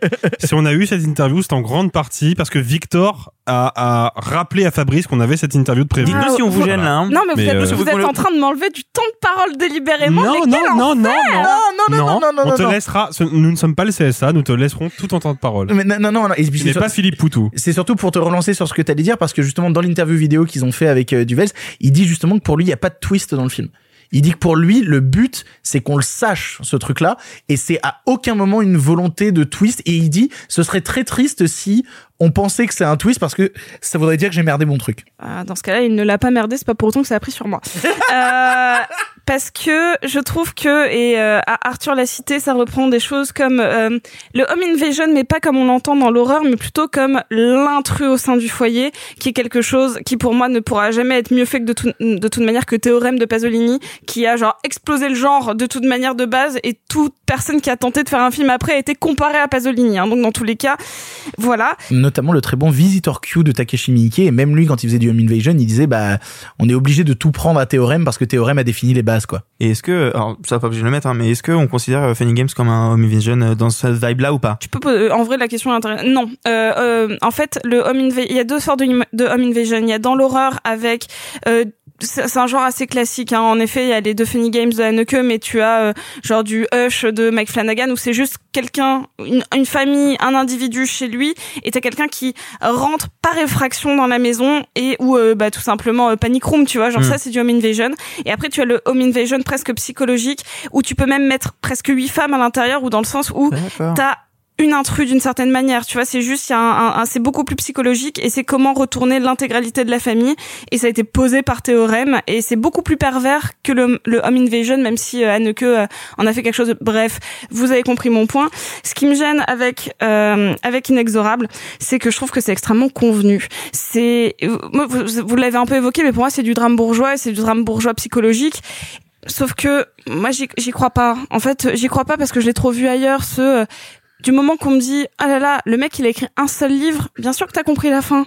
Il y a, y a aucun, euh, de toute manière, cette espèce de syndrome de la page blanche éternelle chez un auteur dans un film, un réalisateur, un musicien ou autre, c'est qu'il y a eu un vol quelque part. Je vous l'apprends pas. Donc forcément, eh, moi, il m'a perdu dès les cinq premières minutes de son film, voire même avant.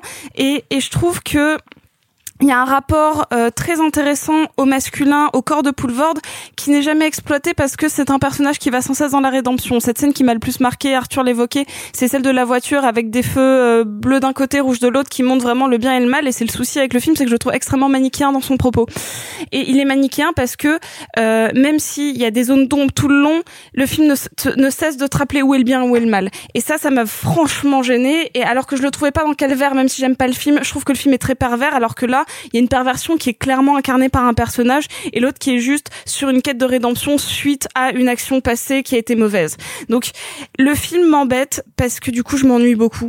Je trouve que c'est magistralement fait. Je trouve que les comédiens sont vraiment au top de leur art. Sauf désolé la gamine, ouais elle a une scène super mais vraiment je trouve que ça marche pas. Euh, et je trouve que le film pêche vraiment par son enfermement. Ça aurait été super cool de l'exploiter cette grande maison vide. Là, elle, elle est là, elle est un élément narratif important, mais pourtant elle est pas si exploitée que ça au final dans la dans la narration. Et, et moi, ça me gêne. Je trouve que c'est un film qui n'est pas raté parce que il réussit beaucoup de choses qu'il entreprend formellement. Cependant, narrativement. Euh, moi, ça n'a pas pris sur moi. Et, euh, et donc voilà, c'est c'est tout simplement un, un, un film qui, comme vous l'avez compris, moi, s'il n'y a pas un scénario qui va m'intéresser, je préfère un film beaucoup plus pauvre visuellement, mais qui me raconte quelque chose, plutôt que d'avoir un film bourré de références multiples, que ce soit euh, sur l'écriture ou sur euh, des mouvements de caméra, des costumes, des scénettes, des, euh, des, des manières de dialoguer ou juste de découpage, mais bah, qui me raconte quelque chose. Là, je vois pas ce que ça me raconte. C'est vraiment très gênant.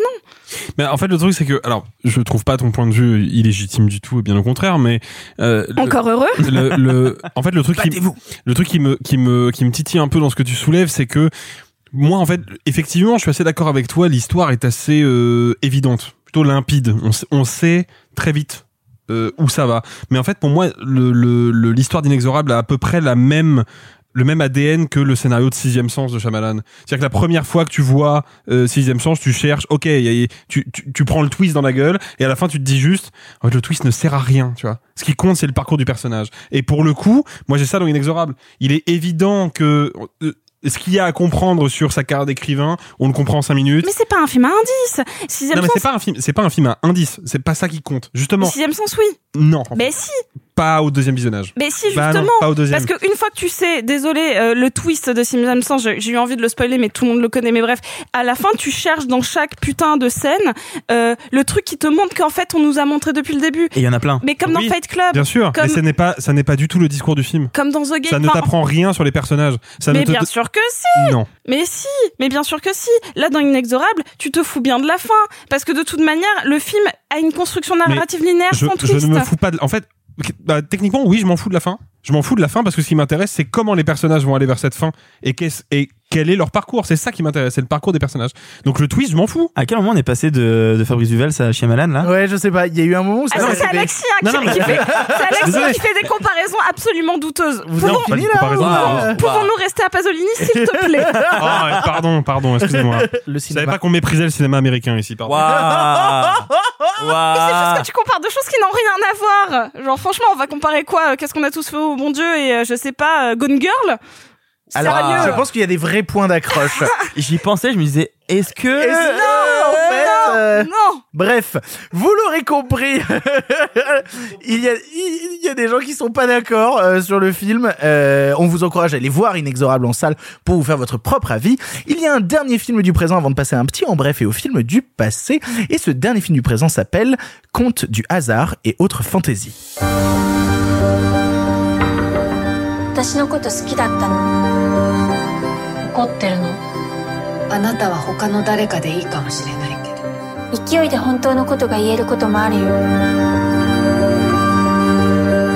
魔法よりもっと不確かなものをそれでも信じてみる気はある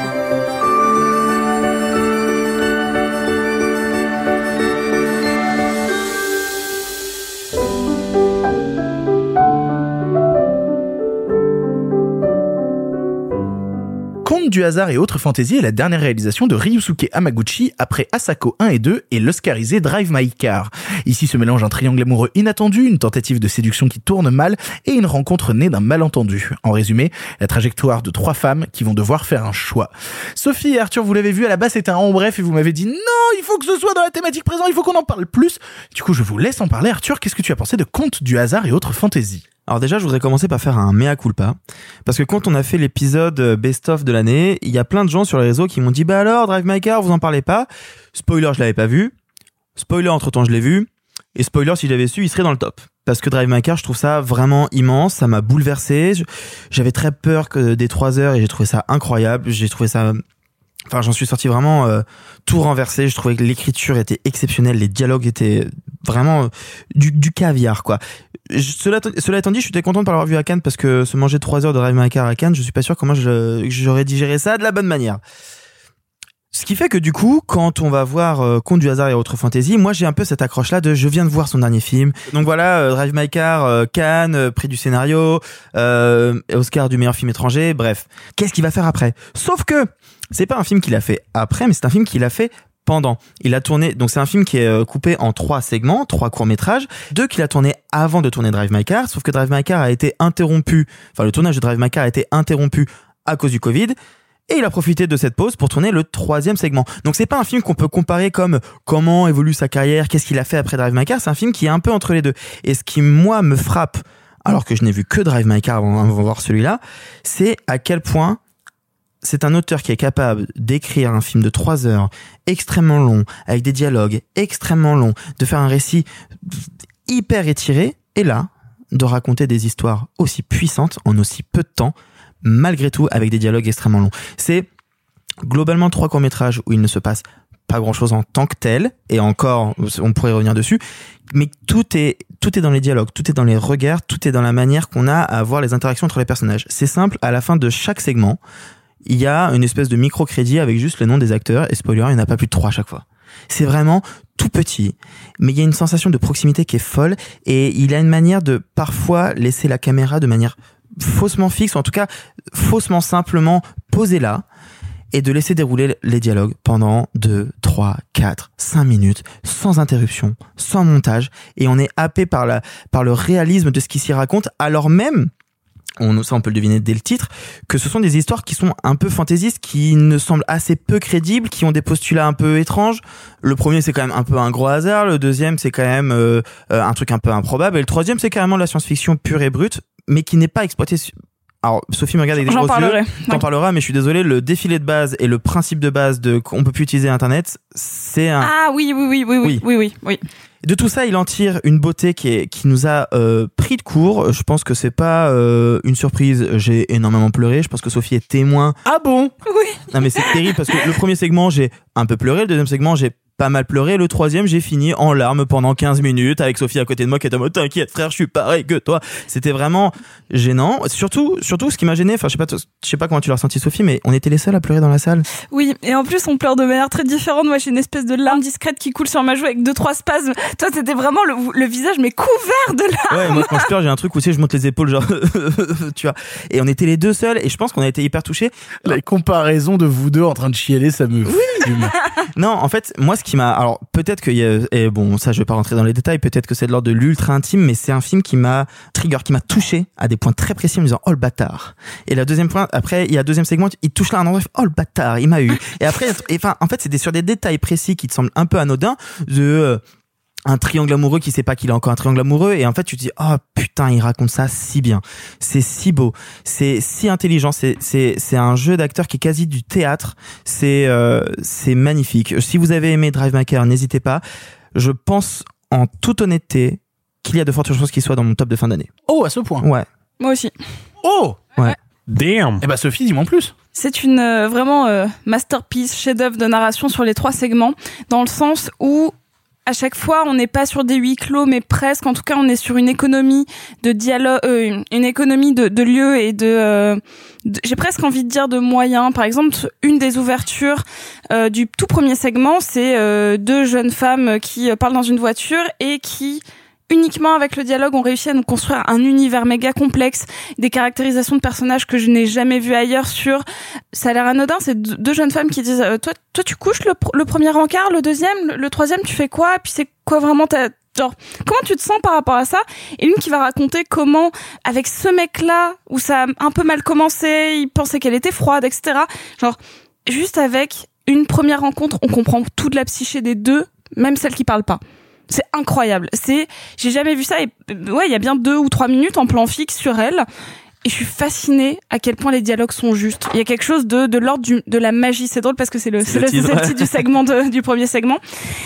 Comme dans, tous les, films à, segments, à parties, à sketch, pas forcément qu'il y en ait des moins bons ou des meilleurs, mais en tout cas il y en a qui viennent euh, plus nous toucher. Je crois que le, troisième est sans doute l'une des plus jolies choses et l'une des plus jolies histoires que j'ai vues au cinéma depuis très très très très très longtemps, surtout de, cette manière aussi resserrée. Pour vous dire, quand j'ai appelé ma mère pour euh, pour lui raconter le troisième segment, j'avais encore des larmes aux yeux et, j'ai envie de vous en parler un petit peu, ne serait-ce que sur son concept. C'est une femme euh, entre 40 et 50 ans qui va à une réunion d'anciens élèves et qui cherche quelqu'un qui trouve pas et le lendemain elle se promène dans euh, c'est pas à Tokyo justement c'est ailleurs je Ouais, sais plus où. et, et en fait dans un ex- dans un escalator elle voit une nana qui descend alors qu'elle elle monte. Puis finalement elles se rejoignent. Puis finalement elles se recroisent dans les escalators. Il y a quelque chose de- dans la mise en scène qui est fabuleux.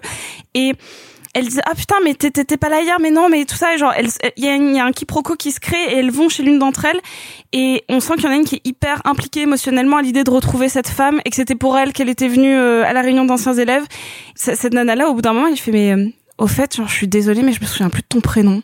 Et là, tu comprends que déjà, il y, a une- il y a une dissonance entre les deux personnages. Soit il y en a une qui aime pas l'autre autant que l'autre l'aimait, et en fait, on se rend compte juste qu'elles ne se connaissaient absolument pas, que chacune a projeté sur l'autre quelque chose qu'elle venait retrouver.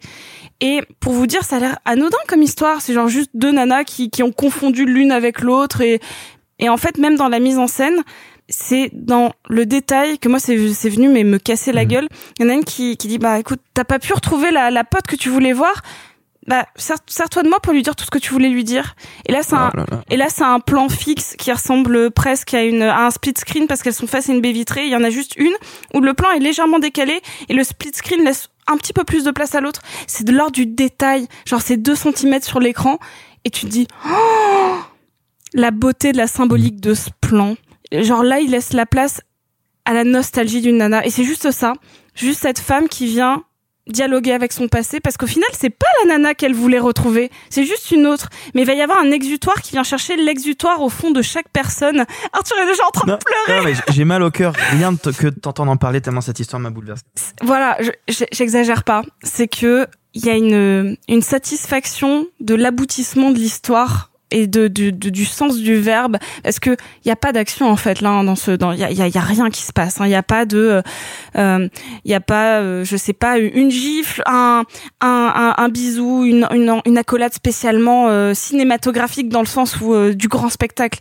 Tout est dans la virgule près pour faire ressentir ce qu'on a tous déjà vécu en mode tiens j'aimerais bien dialoguer avec mon passé. Tiens j'aimerais bien exprimer cette petite déviance que j'arrive pas à dire. Tiens j'aimerais bien exprimer ma jalousie qui me ronge. Là j'ai parlé des trois segments. J'aimerais bien genre dire Mhm. que même si je suis partie de cette relation bah elle m'obsède encore. Il est venu chercher un truc d'universel dans des univers pourtant tellement spécifiques Et puis euh, ju- juste, euh, il a ce rapport entre le, le verbe et l'érotisme qui était déjà assez présent dans Drive My Car parce qu'il y a toute une séquence assez belle au début où euh, la femme du personnage principal trouve ses scénarios en faisant l'amour avec lui et il y a encore ce rapport là. Il y a enfin hyper des puissant. il y a des scènes extrêmement érotiques je, je tiens à dire que oui il y a vraiment Ah oui, oui, oui. beaucoup d'érotisme dans le film t'as même pas une épaule dénudée t'as pas deux personnages qui se touchent. T'as pas deux personnages qui se regardent avec du désir. Tout passe par le verbe. Et je trouve que euh, il y en a qui diront ouais bah du coup est-ce que c'est vraiment si cinématographique que ça? Mais oui. Ah ouais. il y a de la vraiment il y a de la magie dans ce film. C'est incroyable. Petite question, est-ce que l'un de vous deux a vu euh, Asako 1 et 2 non. Très bien, parce que moi à l'époque Asako 1 et 2 j'avais détesté. Mais je sais, c'est pour- à cause de toi que j'avais eu la flemme de voir Drive My Car à Bah, Cannes. bah- bah oui, mais c'est en fait ce qui m'a donné la flemme d'aller voir Drive My Car et euh, euh, bien mal m'en a pris. Parce que quand je vois que Drive My Car roule sur tout, gagne des Oscars et tout, je me dis oh je suis con, j'aurais peut-être dû aller voir Drive My Ouais, Car et sortir de mes préjugés et redonner une chance à Amaguchi. Vous me donnez envie de redonner une chance à Amaguchi. Il y a, Voilà. il y a de l'émotion. Euh, je crois que j'ai pas eu une émotion aussi pure depuis mais tellement longtemps. C'est pas. euh, je vous ai parlé genre de de Julien 12 chapitres qui est venu faire écho ou d'Annette qui est venu chercher un truc un peu torturé. Là, tu peux même pas avoir une projection sur les personnages. C'est ce que disent les personnages qui vient faire un écho en chacun. C'est très spécifique comme sentiment. Et à noter qu'on a vu le film il y a 8 heures, donc c'est encore très très frais, Très frais. dans notre mémoire. Ouais, mais il, grand, il grandit. C'est incroyable. Vous l'aurez compris, Arthur et Sophie ont adoré Conte du hasard et autres fantaisies. Vous encourage à le découvrir en salle. Il n'y a pas beaucoup de salles en France. Si jamais il y en a une près de chez vous qui le diffuse, allez le voir. Cette semaine, il y a un film en bref, un seul film en bref. C'est l'heure du film en bref. Ça va durer encore longtemps. Eh bien, vous, qu'est-ce que vous faites dans les bras de mon cocher Vous en avez encore beaucoup du sensationnel comme ça Pourquoi vous pensez qu'on ne prend pas le cinéma au sérieux? Cette ligne est sur écoute. Il va me falloir être bref. En bref, cette semaine, À la folie, réalisé par Audrey Estrugo, connu pour le film suprême sur la jeunesse du groupe NTM, revient ici nous conter l'histoire d'Emmanuel, venu passer quelques jours dans sa maison d'enfance. Elle y retrouve ses souvenirs, mais aussi sa sœur, instable et affectée par les relations familiales. Alors la fête de famille va rapidement prendre une tournure inattendue. C'est Arthur qui l'a vu et qui vous en parle en bref. Arthur, qu'est-ce que tu as pensé de À la folie? Alors je vais en parler rapidement parce qu'effectivement c'est un film qui euh, peut sembler mineur mais qui ne l'est pas tant que ça au final. Audrey Strugo c'est quelqu'un qu'on a plus ou moins malheureusement découvert avec le biopic suprême euh, il y a un an euh, alors qu'elle c'était déjà son cinquième film. Euh, et À la folie est un film qu'elle a tourné avant même de faire le biopic euh, suprême en 2019. C'est juste qu'il y a eu bah, euh, un petit truc qui nous a bloqué pendant deux ans. Je sais pas si vous en avez entendu parler. Non, non, non. Est-ce que c'est le Covid? Ouais, yes. C'est juste pour être sûr. Parce que non, je- je- je- je- Bravo Alexis. J'avais un doute. Euh, c'est un film qui est euh, très intime, qui est euh, vraiment euh, très resserré sur euh, donc cette sœur qui va retrouver sa famille avec euh, sa mère, enfin son père aussi qui arrive, et du coup sa sœur qui, on peut le dire, hein, est, euh, est schizophrène. Le film n'est pas parfait. Le film n'est pas entièrement réussi. Je dirais qu'il a des maladresses. Je pense pas qu'il soit raté. Je pense pas que ce soit euh, mal intentionné. Vraiment, vraiment pas. Euh, c'est vraiment pour moi de l'ordre de la maladresse. Si je ne savais pas que c'était son à l'époque son cinquième film quand elle l'a tourné, j'aurais pu croire que c'était un premier. Il y a vraiment cette, cette sensation d'avoir un peu la, la candeur de euh, je veux raconter quelque chose qui on se doute est euh, plus ou moins proche de la cinéaste. Il y a une proximité qui pourrait laisser penser à à ça et du coup à toutes les erreurs d'un premier film, à savoir des acteurs et des actrices pas forcément très bien dirigés quelques errances euh, de de vouloir ajouter des, des couches dans le scénario qui n'apportent pas grand chose je pense à des personnages secondaires euh, notamment c'est quoi c'est Benjamin Sixou euh, Ouais. je, je regarde Sophie qui a aussi vu le film et qui me laisse la priorité sur le film je te remercie. Euh, je dois dire que le film dure 1h20 et pendant une demi-heure je me disais oh c'est un peu cliché encore un film sur la maladie ça me saoule. Et il y a un moment que je n'explique pas. Le film m'a un peu chopé m'a un peu chopé m'a un peu bouleversé Euh, je dois notamment dire euh, notamment grâce au jeu de l'actrice qui joue celle qui est malade, à savoir Lucie Debay, qui à un moment, dans une scène de où, vraiment transparaît en tout cas tout ce qui se passe à l'intérieur de sa tête et qu'elle n'arrive pas à faire le clair vraiment précisément sur ce qu'elle pense. Il y a un moment, il y a des jeux dans le regard. euh, il, y a y a un travail sur la manière dont elle, elle ressent une espèce de colère viscérale où t'as l'impression qu'elle va tuer sa sœur, qui m'a bouleversé. Le film est pas, euh, comment dire, un truc qui va te déchirer les bides, comme l'a été le Hamaguchi avec Sophie tout à l'heure. C'est pas ça. C'est un peu plus subtil. Pour moi, c'est pas un film qui est entièrement réussi. Je sais pas si c'est euh, un film qu'on retiendra dans sa carrière, euh, mais j'ai pas passé un mauvais moment et je trouve qu'il est assez pertinent et qu'il parle de quelque chose, surtout qu'il est sorti quelques jours après la journée nationale de la schizophrénie, je crois. Je sais pas si c'est la journée nationale ou mondiale, bref. Ça parle d'un sujet en tout cas assez intéressant et je trouve que rien que pour la performance, pour la tentative, euh, ça vaut le coup euh, d'y jeter un œil. C'est pas normal que ce soit moi qui lui retire le couteau des mains ou le tournevis de la gorge. C'est pas normal que ce soit moi qui signe ses internements ou qu'elle a cherché chez les flics. C'est pas normal que je sois la seule à admettre que Nathalie a besoin d'aide.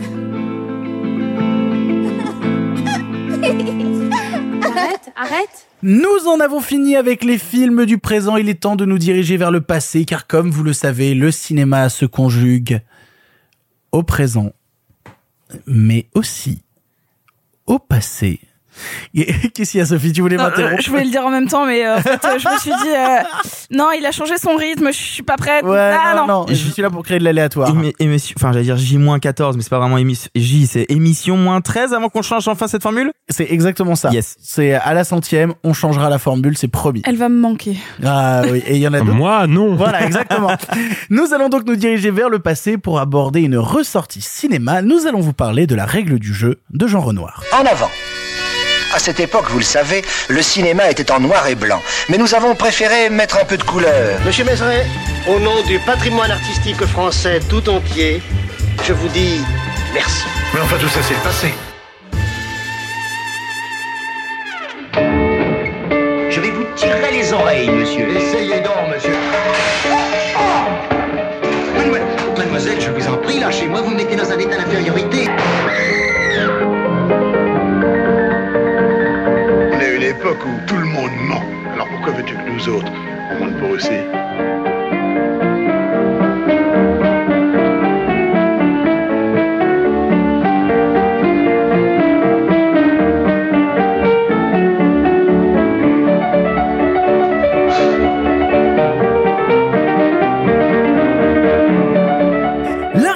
est un long métrage de Jean Renoir sorti en 1939, comédie dramatique avec Roland Toutain, Nora Grégor ou encore et à nouveau Jean Renoir. Considéré par beaucoup comme un des plus grands films de tous les temps ou en tout cas le meilleur réalisé par son auteur, on y suit les aventures sentimentales tantôt comiques tantôt dramatiques d'aristocrates et de domestiques au cours d'une chasse en Sologne. Ressortant en salle cette semaine, on se dit que c'était l'occasion d'avoir enfin un film en noir et blanc dans cette pastille qui le répète si souvent dans son introduction et du coup je commence par la question fatale. Qui qui c'est Jean Renoir? Jean Renoir, le fils de Auguste Renoir, peintre impressionniste. J'arrête mon imitation maintenant, ça m'a saoulé. Oui, en fait. euh, moi j'aimais bien. hein. Euh, Je me suis retrouvé sur la sur, sur euh, non, L'ORTF. l'ORTF. L'ORTF. J'allais dire Les Français parlent au français. Exactement, Les c'est ça. carottes sont cuites. très Tu bien. veux pas garder cette voix pour le, tout l'intro, sérieux? Alors, ça Non, va non, non. très vite me gonfler ouais. moi-même. Dommage. Je me suis auto-soulé. Non, euh, donc, comme je le disais, Jean Renoir est le fils d'Auguste Renoir, le célèbre peintre impressionniste. Donc, tu- il a plutôt bien démarré sa vie, euh, en sachant que Renoir, il commence sa carrière dans le muet, euh, donc dans les années 20, et c'est un cinéaste qui va très rapidement s'intéresser aux expérimentations techniques amenées par le cinéma. L'une de ses plus grandes inspirations, c'est un cinéaste allemand qui va s'exiler aux États-Unis, qui s'appelle Erich von Stroheim, et qu'il fera tourner comme acteur dans La Grande Illusion. Si vous avez vu La Grande Illusion, le nazi avec une euh, Minerve, c'est Erich von Stroheim. Et donc, Renoir va faire ses classes dans le cinéma muet, expérimenter les techniques, et puis il va arriver dans le réalisme avec le cinéma parlant, et c'est à ce moment-là qu'il va devenir vraiment un auteur très identifié, puisque en gros, le savoir-faire technique de Renoir va se mettre un tout petit peu en retrait pour laisser beaucoup de place aux acteurs. Renoir, c'est vraiment un très très très grand directeur d'acteurs, c'est le cas dans la règle du jeu, on aura l'occasion d'en reparler, Euh, et donc Renoir va mettre à fond l'accent là-dessus sur le réalisme, ce qui va l'amener forcément à à un moment se frotter au naturalisme littéraire qui est grosso modo, et je fais vraiment des, des grosses pincettes, hein, le l'ancêtre du réalisme cinématographique, puisqu'il va adapter La Bête humaine de Émile Zola en 1937, si ma mémoire est bonne. Et il adaptera 36. aussi du Maupassant plus tard, il adaptera d'autres grands textes par la suite. Tout à fait. Et ce qui est intéressant, c'est que Renoir fait partie des cinéastes européens qui vont s'exiler aux États-Unis euh, pendant la Seconde Guerre mondiale, euh, aux côtés de Fritz Lang par exemple, ou de Billy Wilder, dont le vrai nom est Samuel Wilder, euh, qui il est, et il est polonais. Voilà. Pour ceux qui ne savaient pas. euh, euh, Billy Wilder est polonais, donc il va s'exiler aux États-Unis. Sauf qu'à la différence de Lang et de Wilder, qui vont faire des films immenses là-bas, euh, bah lui, il va se casser la gueule, en tout cas d'un point de vue euh, public. Aucun de ses films ne va véritablement fonctionner, et il va finir par s'exiler à nouveau des États-Unis pour aller atterrir d'abord en Inde où il va tourner Le Fleuve qui est un film assez euh, spirituel il va s'ouvrir à une nouvelle spiritualité puis finalement il va revenir en France Euh, ce qui est intéressant avec la règle du jeu pour vraiment parler du film euh, précisément c'est que c'est le dernier film que va tourner Jean Renoir avant de s'exiler aux États-Unis. Le film sort en 1939, donc on est vraiment à l'aube de la guerre. Et ce que moi j'ai trouvé absolument fascinant dans le film, c'est à quel point il arrive à parler de la guerre, ou plus précisément du fait qu'elle est là, qu'elle sommeille quelque part et qu'elle va à un moment ou à un autre exploser, sans jamais directement faire mention de la guerre. Comme tu l'as dit, c'est un film sentimental, une espèce de vaudeville à la fois euh, doux et amer, euh, qui en fait porte en son sein les traces de la Seconde Guerre mondiale. C'est particulièrement le cas dans une séquence de chasse qui a, pour le coup, est une euh, un des des, euh, des euh, marqueurs de modernité du film parce que 20 ans avant que le néoréalisme italien le fasse, Renoir fait intervenir le documentaire dans la fiction. C'est-à-dire que pendant une heure de film, on suit des aristocrates euh, qui évidemment sont tous joués par les grands acteurs de l'époque, il y a Marcel Dalio, euh, etc. Et d'un seul coup, on arrive dans une authentique partie de chasse que Renoir filme frontalement. Il faut savoir que Renoir détestait la chasse, il, il détestait ça au plus haut degré, et il le filme frontalement, et cette espèce d'incursion de réalisme, d'un seul coup, c'est le, la réalité sordide du monde de 1939 qui fait irruption dans le petit monde policé de la bourgeoisie. Mais, mais tu sais que ça fait écho, mine de rien, au non-succès qu'a eu le film à l'époque de sa sortie, parce que quand le film sort en 39, c'est un four monumental, c'est-à-dire que les, les critiques comme le public déboîtent euh, la règle du jeu, et au final il sera réhabilité, je crois que la date c'est en 1956, je crois, si je me trompe il pas. est, il est définitivement réhabilité en 59 quand sort à la Mostra de Venise, si ma mémoire est ça, bonne, c'était 59. la version totale du film, qui est d'ailleurs la version qui a été éditée en Blu-ray par Criterion. Moi, c'est la version que j'ai vue, et je crois que c'est la version qu'on a tous vue d'ailleurs. Et c'est en, fait, en gros, au début, il y a un carton de texte qui dit que la version a été restaurée avec la collaboration de Jean Renoir et que cette version est dédiée à André Bazin.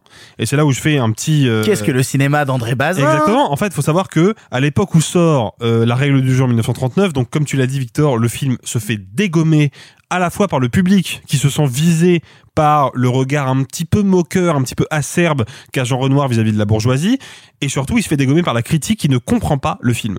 Et la règle du jeu, c'est vraiment un film moderne. C'est un film moderne dans sa mise en scène, où Jean Renoir va travailler le plan séquence, va travailler des mouvements de caméra qui sont pour l'époque d'une complexité absolument dingue, euh, où il va, comme je le disais, faire intervenir le documentaire, sortir des studios, aller filmer le réel dans des décors extérieurs.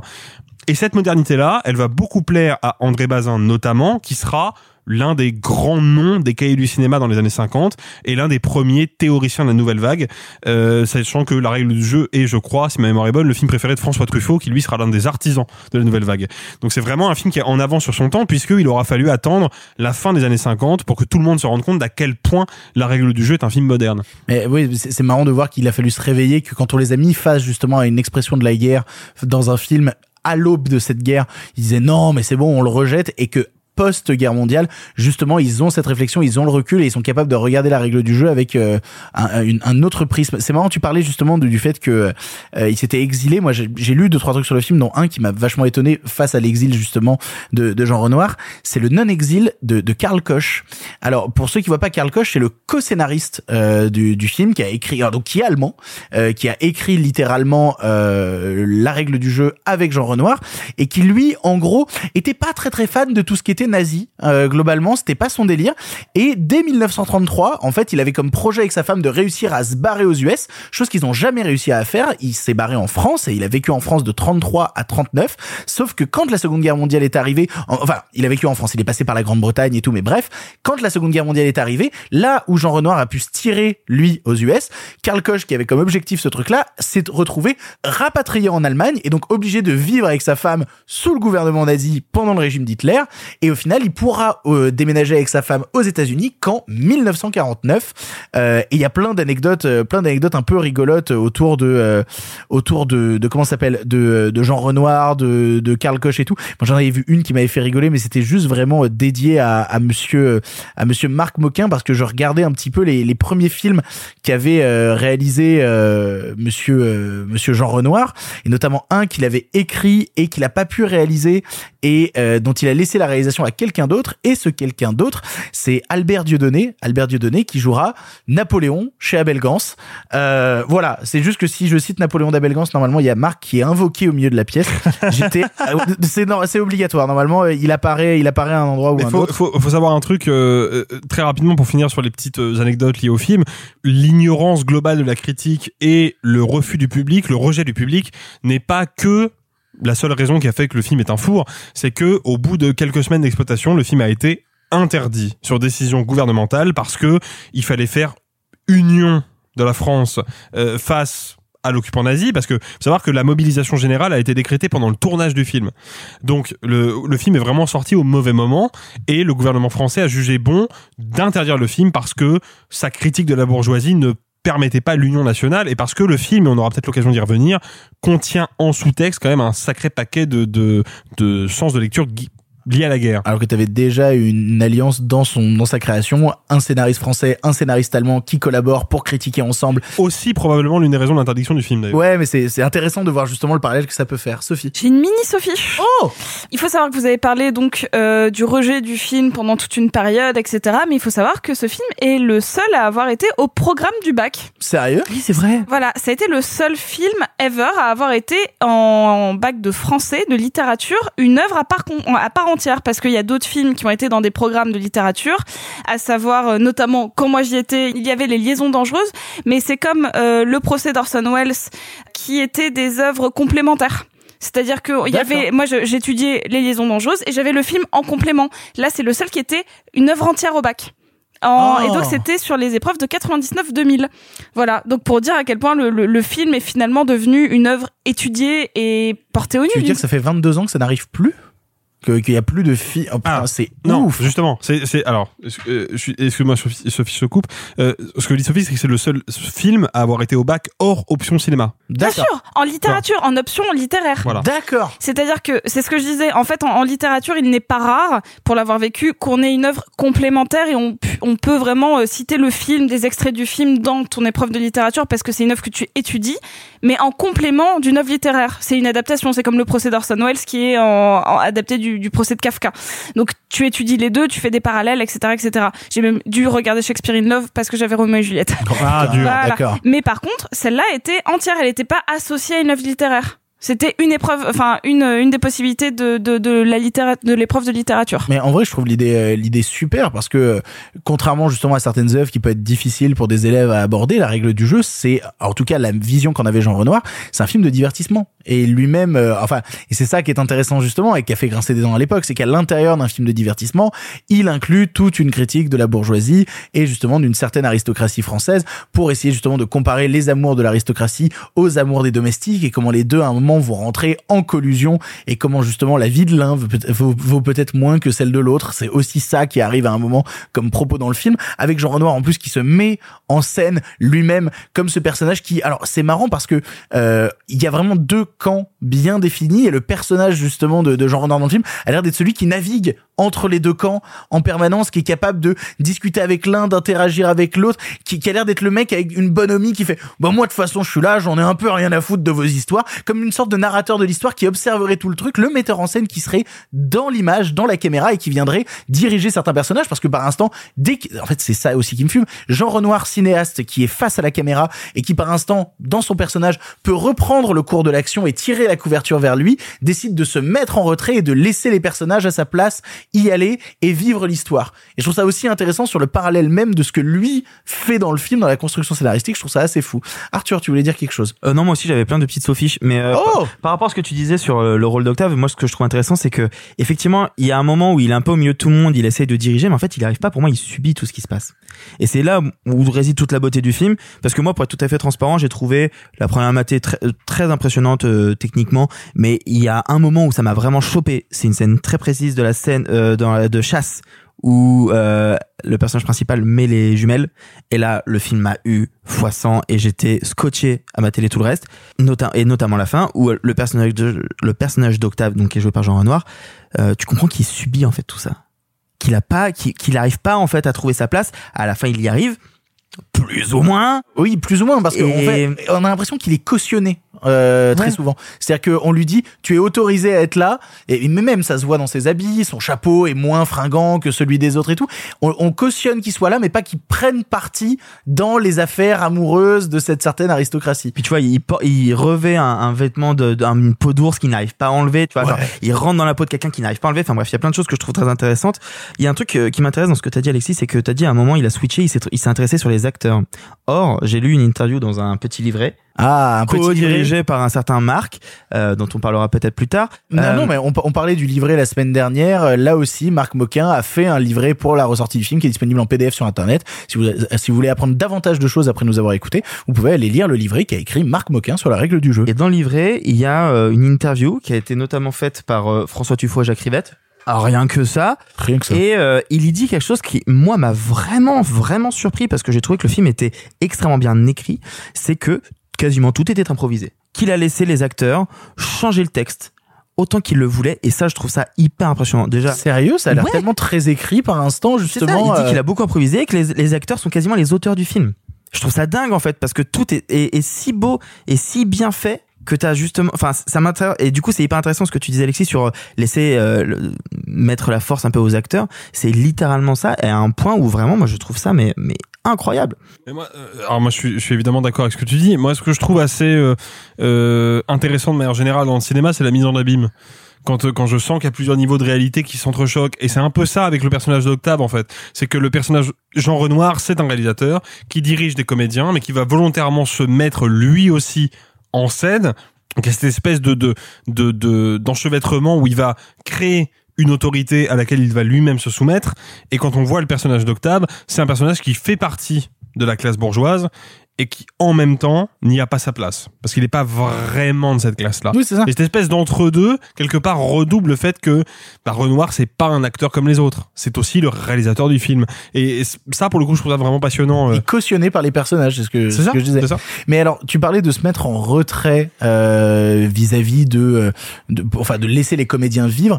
Moi, je trouve que le moment où il rattrape ce truc-là, et notamment dans les parties pré-esthétiques, c'est la scène du spectacle. Oui. Et, et notamment, t'as toute une scène avec des gens qui ont des costumes de squelettes, avec des fantômes et tout. C'est la réflexion que je me suis faite à un moment. On pourrait couper des images de, de, de la règle du jeu pour remonter le film en mode thriller ou en mode film d'horreur avec une, une touche un peu fantastico-glauque qui me fascine parce que soudainement t'as l'incursion d'une dimension autre à l'intérieur de ce cadre Ouais. où tout semble toujours trop Et carré, puis- toujours trop lissé. Surtout, on sent que, on sent que c'est un cinéaste qui a commencé dans le muet parce qu'il y a quand même plusieurs moments dans la règle du jeu où la narration passe exclusivement par l'image.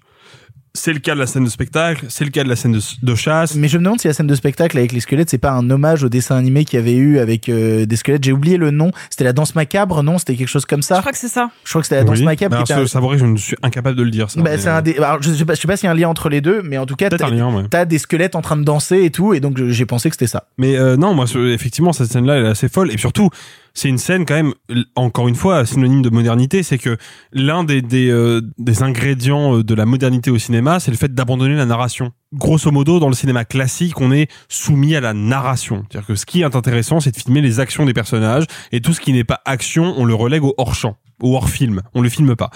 Et cette scène-là, techniquement, elle ne fait absolument pas avancer l'histoire. Elle dure quand même bien 10 minutes. Elle fait pas du tout avancer l'histoire. Et c'est juste Jean Renoir qui, d'un seul coup, décide de filmer le spectacle et de laisser le temps se dérouler. Et on est dans une espèce d'atmosphère complètement autre. Et ça, pour le coup, je trouve ça fascinant aussi. Mais alors, moi, ce que j'aime beaucoup avec le film, parce que le film m'a fait rire à plein d'instants, Mm. forcément, parce que t'as une dimension un peu comique. Un- et je le trouve très moderne, notamment, il y a une scène de crash de voiture au début euh, du film, et où les deux personnages se mettent à marcher euh, au bord de la route, bah, le personnage justement de Jean Renoir et l'autre dont j'ai complètement oublié le nom, euh, qui se mettent à marcher tous les deux. J'avais l'impression d'être dans un film de Blier. J'avais l'impression que le cinéma de Blier était déjà là, à cet endroit, sur les deux mecs paumés au bord d'une route, en train de se foutre sur la gueule et de parler de leurs histoires de meufs et tout. Il y a déjà, pour moi, la naissance d'un certain cinéma qui adviendra euh, 40 ans, 50 ans plus tard dans la règle du jeu, qui, malgré ses aspects comiques et malgré justement cette dimension euh, où on va se moquer justement d'une certaine forme d'aristocratie qui fait un peu n'importe quoi, euh, se termine sur une note très sombre. Ah, mais c'est dramatique comme film pour moi. c'est-à-dire que- C'est-à-dire que pour moi, je, je ris beaucoup tout le long et quand arrive la fin du film, je reste dans une dans un truc beaucoup plus dur. Ah ouais, non, mais la fin est, est hyper dure. Et en plus, tu sens le, tu sens le, le, le twist, c'est ce que je disais. À partir du moment où il y a la jumelle, tu sens que l'histoire va totalement se tourner, qu'il y aura plein de quiproquos, etc. Mais la fin, je la voyais, je l'ai pas vu venir. Et puis d'un seul coup, il se passe un truc, avec le personnage d'Octave notamment. Et tu dis, oh là là, qu'est-ce que ça fait là? Et, et le film m'a, chopé, mais, mais m'a retourné sans même que je le vois venir, quoi. C'est cette fin, moi, je les trouve dramatique. Je crois même que j'ai pleuré. Bah, non, non, mais c'est ce... étonnant. Oui, Euh, non. non, mais c'est ce truc encore une fois qu'on peut en rire, on peut en rire, sauf qu'à un moment le réel revient faire incursion et que le réel est beaucoup plus dur et beaucoup plus fort. Je, je suis tombé sur une phrase de, de, de Alain Resnais qui avait vu le film en salle en 65 et il dit un truc qui m'a fait rire en même temps, qui montre le choc qu'il a vécu. Il a dit en sortant du film, je crois que cela reste à ce jour l'expérience la plus confondante que m'ait procuré le cinéma. Au sortir de la salle, je me suis assis sur le bord du trottoir et je suis resté pétrifié pendant cinq bonnes minutes. Puis je me suis retrouvé arpentant les rues de Paris pendant deux heures. Tout était sans dessus dessous. Toutes mes idées sur le cinéma avaient été mises au défi. C'est fort. Mais il me semble aussi que c'était le film préféré de Truffaut. Enfin, il y a vraiment un, Oui, c'est un, ça. vrai le- marqueur. Hein, ce Si, film. je voudrais pas vraiment pas dire de bêtises, mais je crois que Truffaut appelait la règle du jeu le film des films. Exactement, le film des films, le credo des cinéphiles. Exactement. C'est son film préféré, Et, effectivement. alors, et ce qui est surprenant, parce que si je, euh, alors attendez, faut que je reconstitue cette anecdote. J'ai interviewé Agnès Jaoui qui m'a raconté une anecdote par rapport à euh, Cuisine et Dépendance, donc le premier film qu'elle a fait avec Bakri, qui a été produit par Alain Poiret, qui est un producteur de Gaumont, qui a produit la règle du jeu. Bref, je vous épargne euh, l'anecdote, mais en gros, elle me raconte que Poiret trouvait le film raté parce que c'est un échec, réflexion de producteur, mais elle me dit aussi que Renoir trouvait le film raté aussi. Euh, notamment à cause de la performance d'une des actrices. Ouais, Nora Grégor. Ouais. Ouais, effectivement, euh, c'est un des trucs que j'ai que j'ai découvert en m'enseignant sur le film. Il a il a un peu délaissé euh, Nora Grégor au montage parce qu'il n'était pas satisfait de sa performance. Nora Grégor qui joue Qui joue euh, la, le- la comtesse. Ah oui, d'accord. Ah oui, Voilà. le, le rôle principal, quoi. Ok. Exactement. Voilà. D'accord. Alors que moi, je la trouve euh, plutôt. Moi, je la trouve, il y a deux, trois scènes où je Non, il la trouve savoir, assez quand même- faut flamboyante. savoir que. Renoir a une histoire euh, un peu conflictuelle avec son film, si j'ai bien tout compris, parce que au moment, en gros, il fait les premières projections euh, au public en avant-première qui sont désastreuses, les retours sont terribles, et du coup, il décide de raccourcir le film.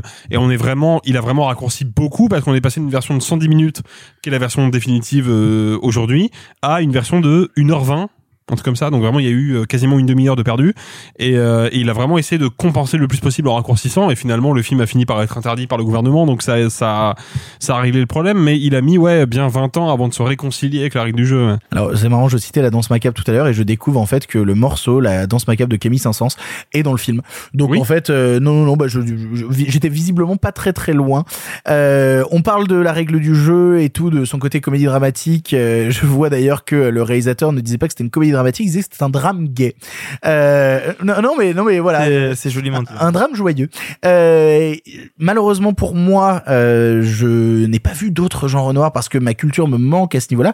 Est-ce qu'on a d'autres genres noirs à conseiller, d'autres films de sa filmographie qui pourraient intéresser? Est-ce qu'il faut se pencher plus sur le côté expressionniste de ses débuts ou est-ce qu'il faut Alors, plutôt aller dans le narratif derrière? Il a jamais été à proprement parler expressionniste. Il a été expéri- il a expérimenté des choses. D'accord. Mais il est, il est très inspiré du cinéma d'Erich von Stroheim, qui n'est pas un expressionniste. D'accord. Euh, c'est-à-dire qu'au moment où se joue l'expressionnisme allemand, Stroheim, il est déjà aux États-Unis et il fait déjà des films comme Folie de femme, par exemple. Moi, j'ai pas une connaissance très accrue du cinéma de Renoir, je dois le reconnaître, mais euh, La Bête humaine avec Jean Gabin, c'est quand même, c'est quand même un monument du cinéma français, quoi. Avec un jeune Jean Gabin. Avec un Jean Gabin plutôt jeune, ouais. Moi, j'ai une toute petite anecdote qui me faisait marrer, une petite sophiche. Il a fait la, guerre, la première guerre mondiale. euh, il s'est pris une balle au coccyx. Il a été immobilisé. Il a pas pu faire la guerre. Et après, il a boité toute sa vie. Il a boité toute sa vie. Et pendant sa convalescence, il était à Paris et euh, il allait tout le temps au cinéma. Et il a- matait du Chaplin. et- alors, il matait du Chaplin et il pouvait voir jusqu'à 25 films par semaine à cette période-là. Il s'est vraiment nourri de cinéma. 25 films par semaine, vous vous rendez compte le compte letterbox qu'il aurait eu à l'époque? Je trouve ça assez dingue. Alors, ce qu'il faut savoir aussi, c'est que les Chaplin qu'il allait voir à cette époque-là, parce que justement, j'ai j'ai vu aussi passer ce truc-là, donc je suis allé me renseigner sur quels étaient les Chaplin qui sortaient à l'époque, et c'était des Chaplin de 25 minutes. C'était du 25 minutes, c'était du 30 minutes. d'accord. Donc il envoyait 25 par semaine. Euh, triche. Et- Il voyait- Petit joueur. Il voyait pas 25 Triche, Drive My Car par semaine. tu vois. Certes, certes. C'est ainsi que se termine ce 86e épisode de Pardon le cinéma. 86, Alexis, James Bond ou pas James Bond? Euh, il n'y a pas de James Bond, mais par contre, euh, si ma mémoire est bonne, il y a un Spielberg, sauf que je sais plus lequel c'est. Ah merde Il y a Fais une recherche euh, que Il y a- je y a- retrouve. Il y a le sixième sens. Enfin, Ouais. Manhunter. Alors, Ah, il, y a, oui. il y a Manhunter, Oui, il y a Blue Velvet. absolu. Il y a Il y a- Blue Velvet. Oh, bah, quand même, ça, La ça mouche. faire. Franchement, ça va, non On va rajouter un Spielberg pour la, pour la, pour la forme. Il je suis en train même de qu'il y a chercher. Château là. dans le ciel, tu vois. Oui, il y a Château dans le ciel. Et il y a la petite boutique des horreurs. C'est bien, en fait, on dit autant que des... pour moi, il n'y a pas de. Voilà. Il y a Ferris Bueller Il y a la couleur pourpre en 85. Ah, Ah, il y a Ferris Bueller. Bah ben voilà. Il y a Et Basile, détective privé, bordel. Il y a Platoon, le château dans le ciel et. La, ouais, et la petite boutique des oreilles et le premier court-métrage de Pixar Luxo Junior. Avec la lampe. Voilà, oh, Une bah, belle ça va année- quand une belle même. année euh, hein. Ah ouais, non, là je suis en train de regarder la liste euh, 37 Peggy de s'est mariée, en fait, il y a plein de Howard the Duck. Oupsie Je remercie les gens autour de cette table d'avoir participé à l'émission. Merci beaucoup Arthur. Euh, Dis-moi, on a encore des films genre Morbus ou Bon Dieu la semaine prochaine ou ça commence à aller Euh, mieux La semaine prochaine, il y a les Animaux Fantastiques 3. Oh putain. Oh là, Eh oui Merci beaucoup Sophie. Je démissionne. Merci beaucoup Alexis. Merci Victor. On se retrouve donc la semaine prochaine pour un nouvel épisode de Pardon le cinéma. Sur ce, salut salut les copains. Arrêtez, j'en suis fini.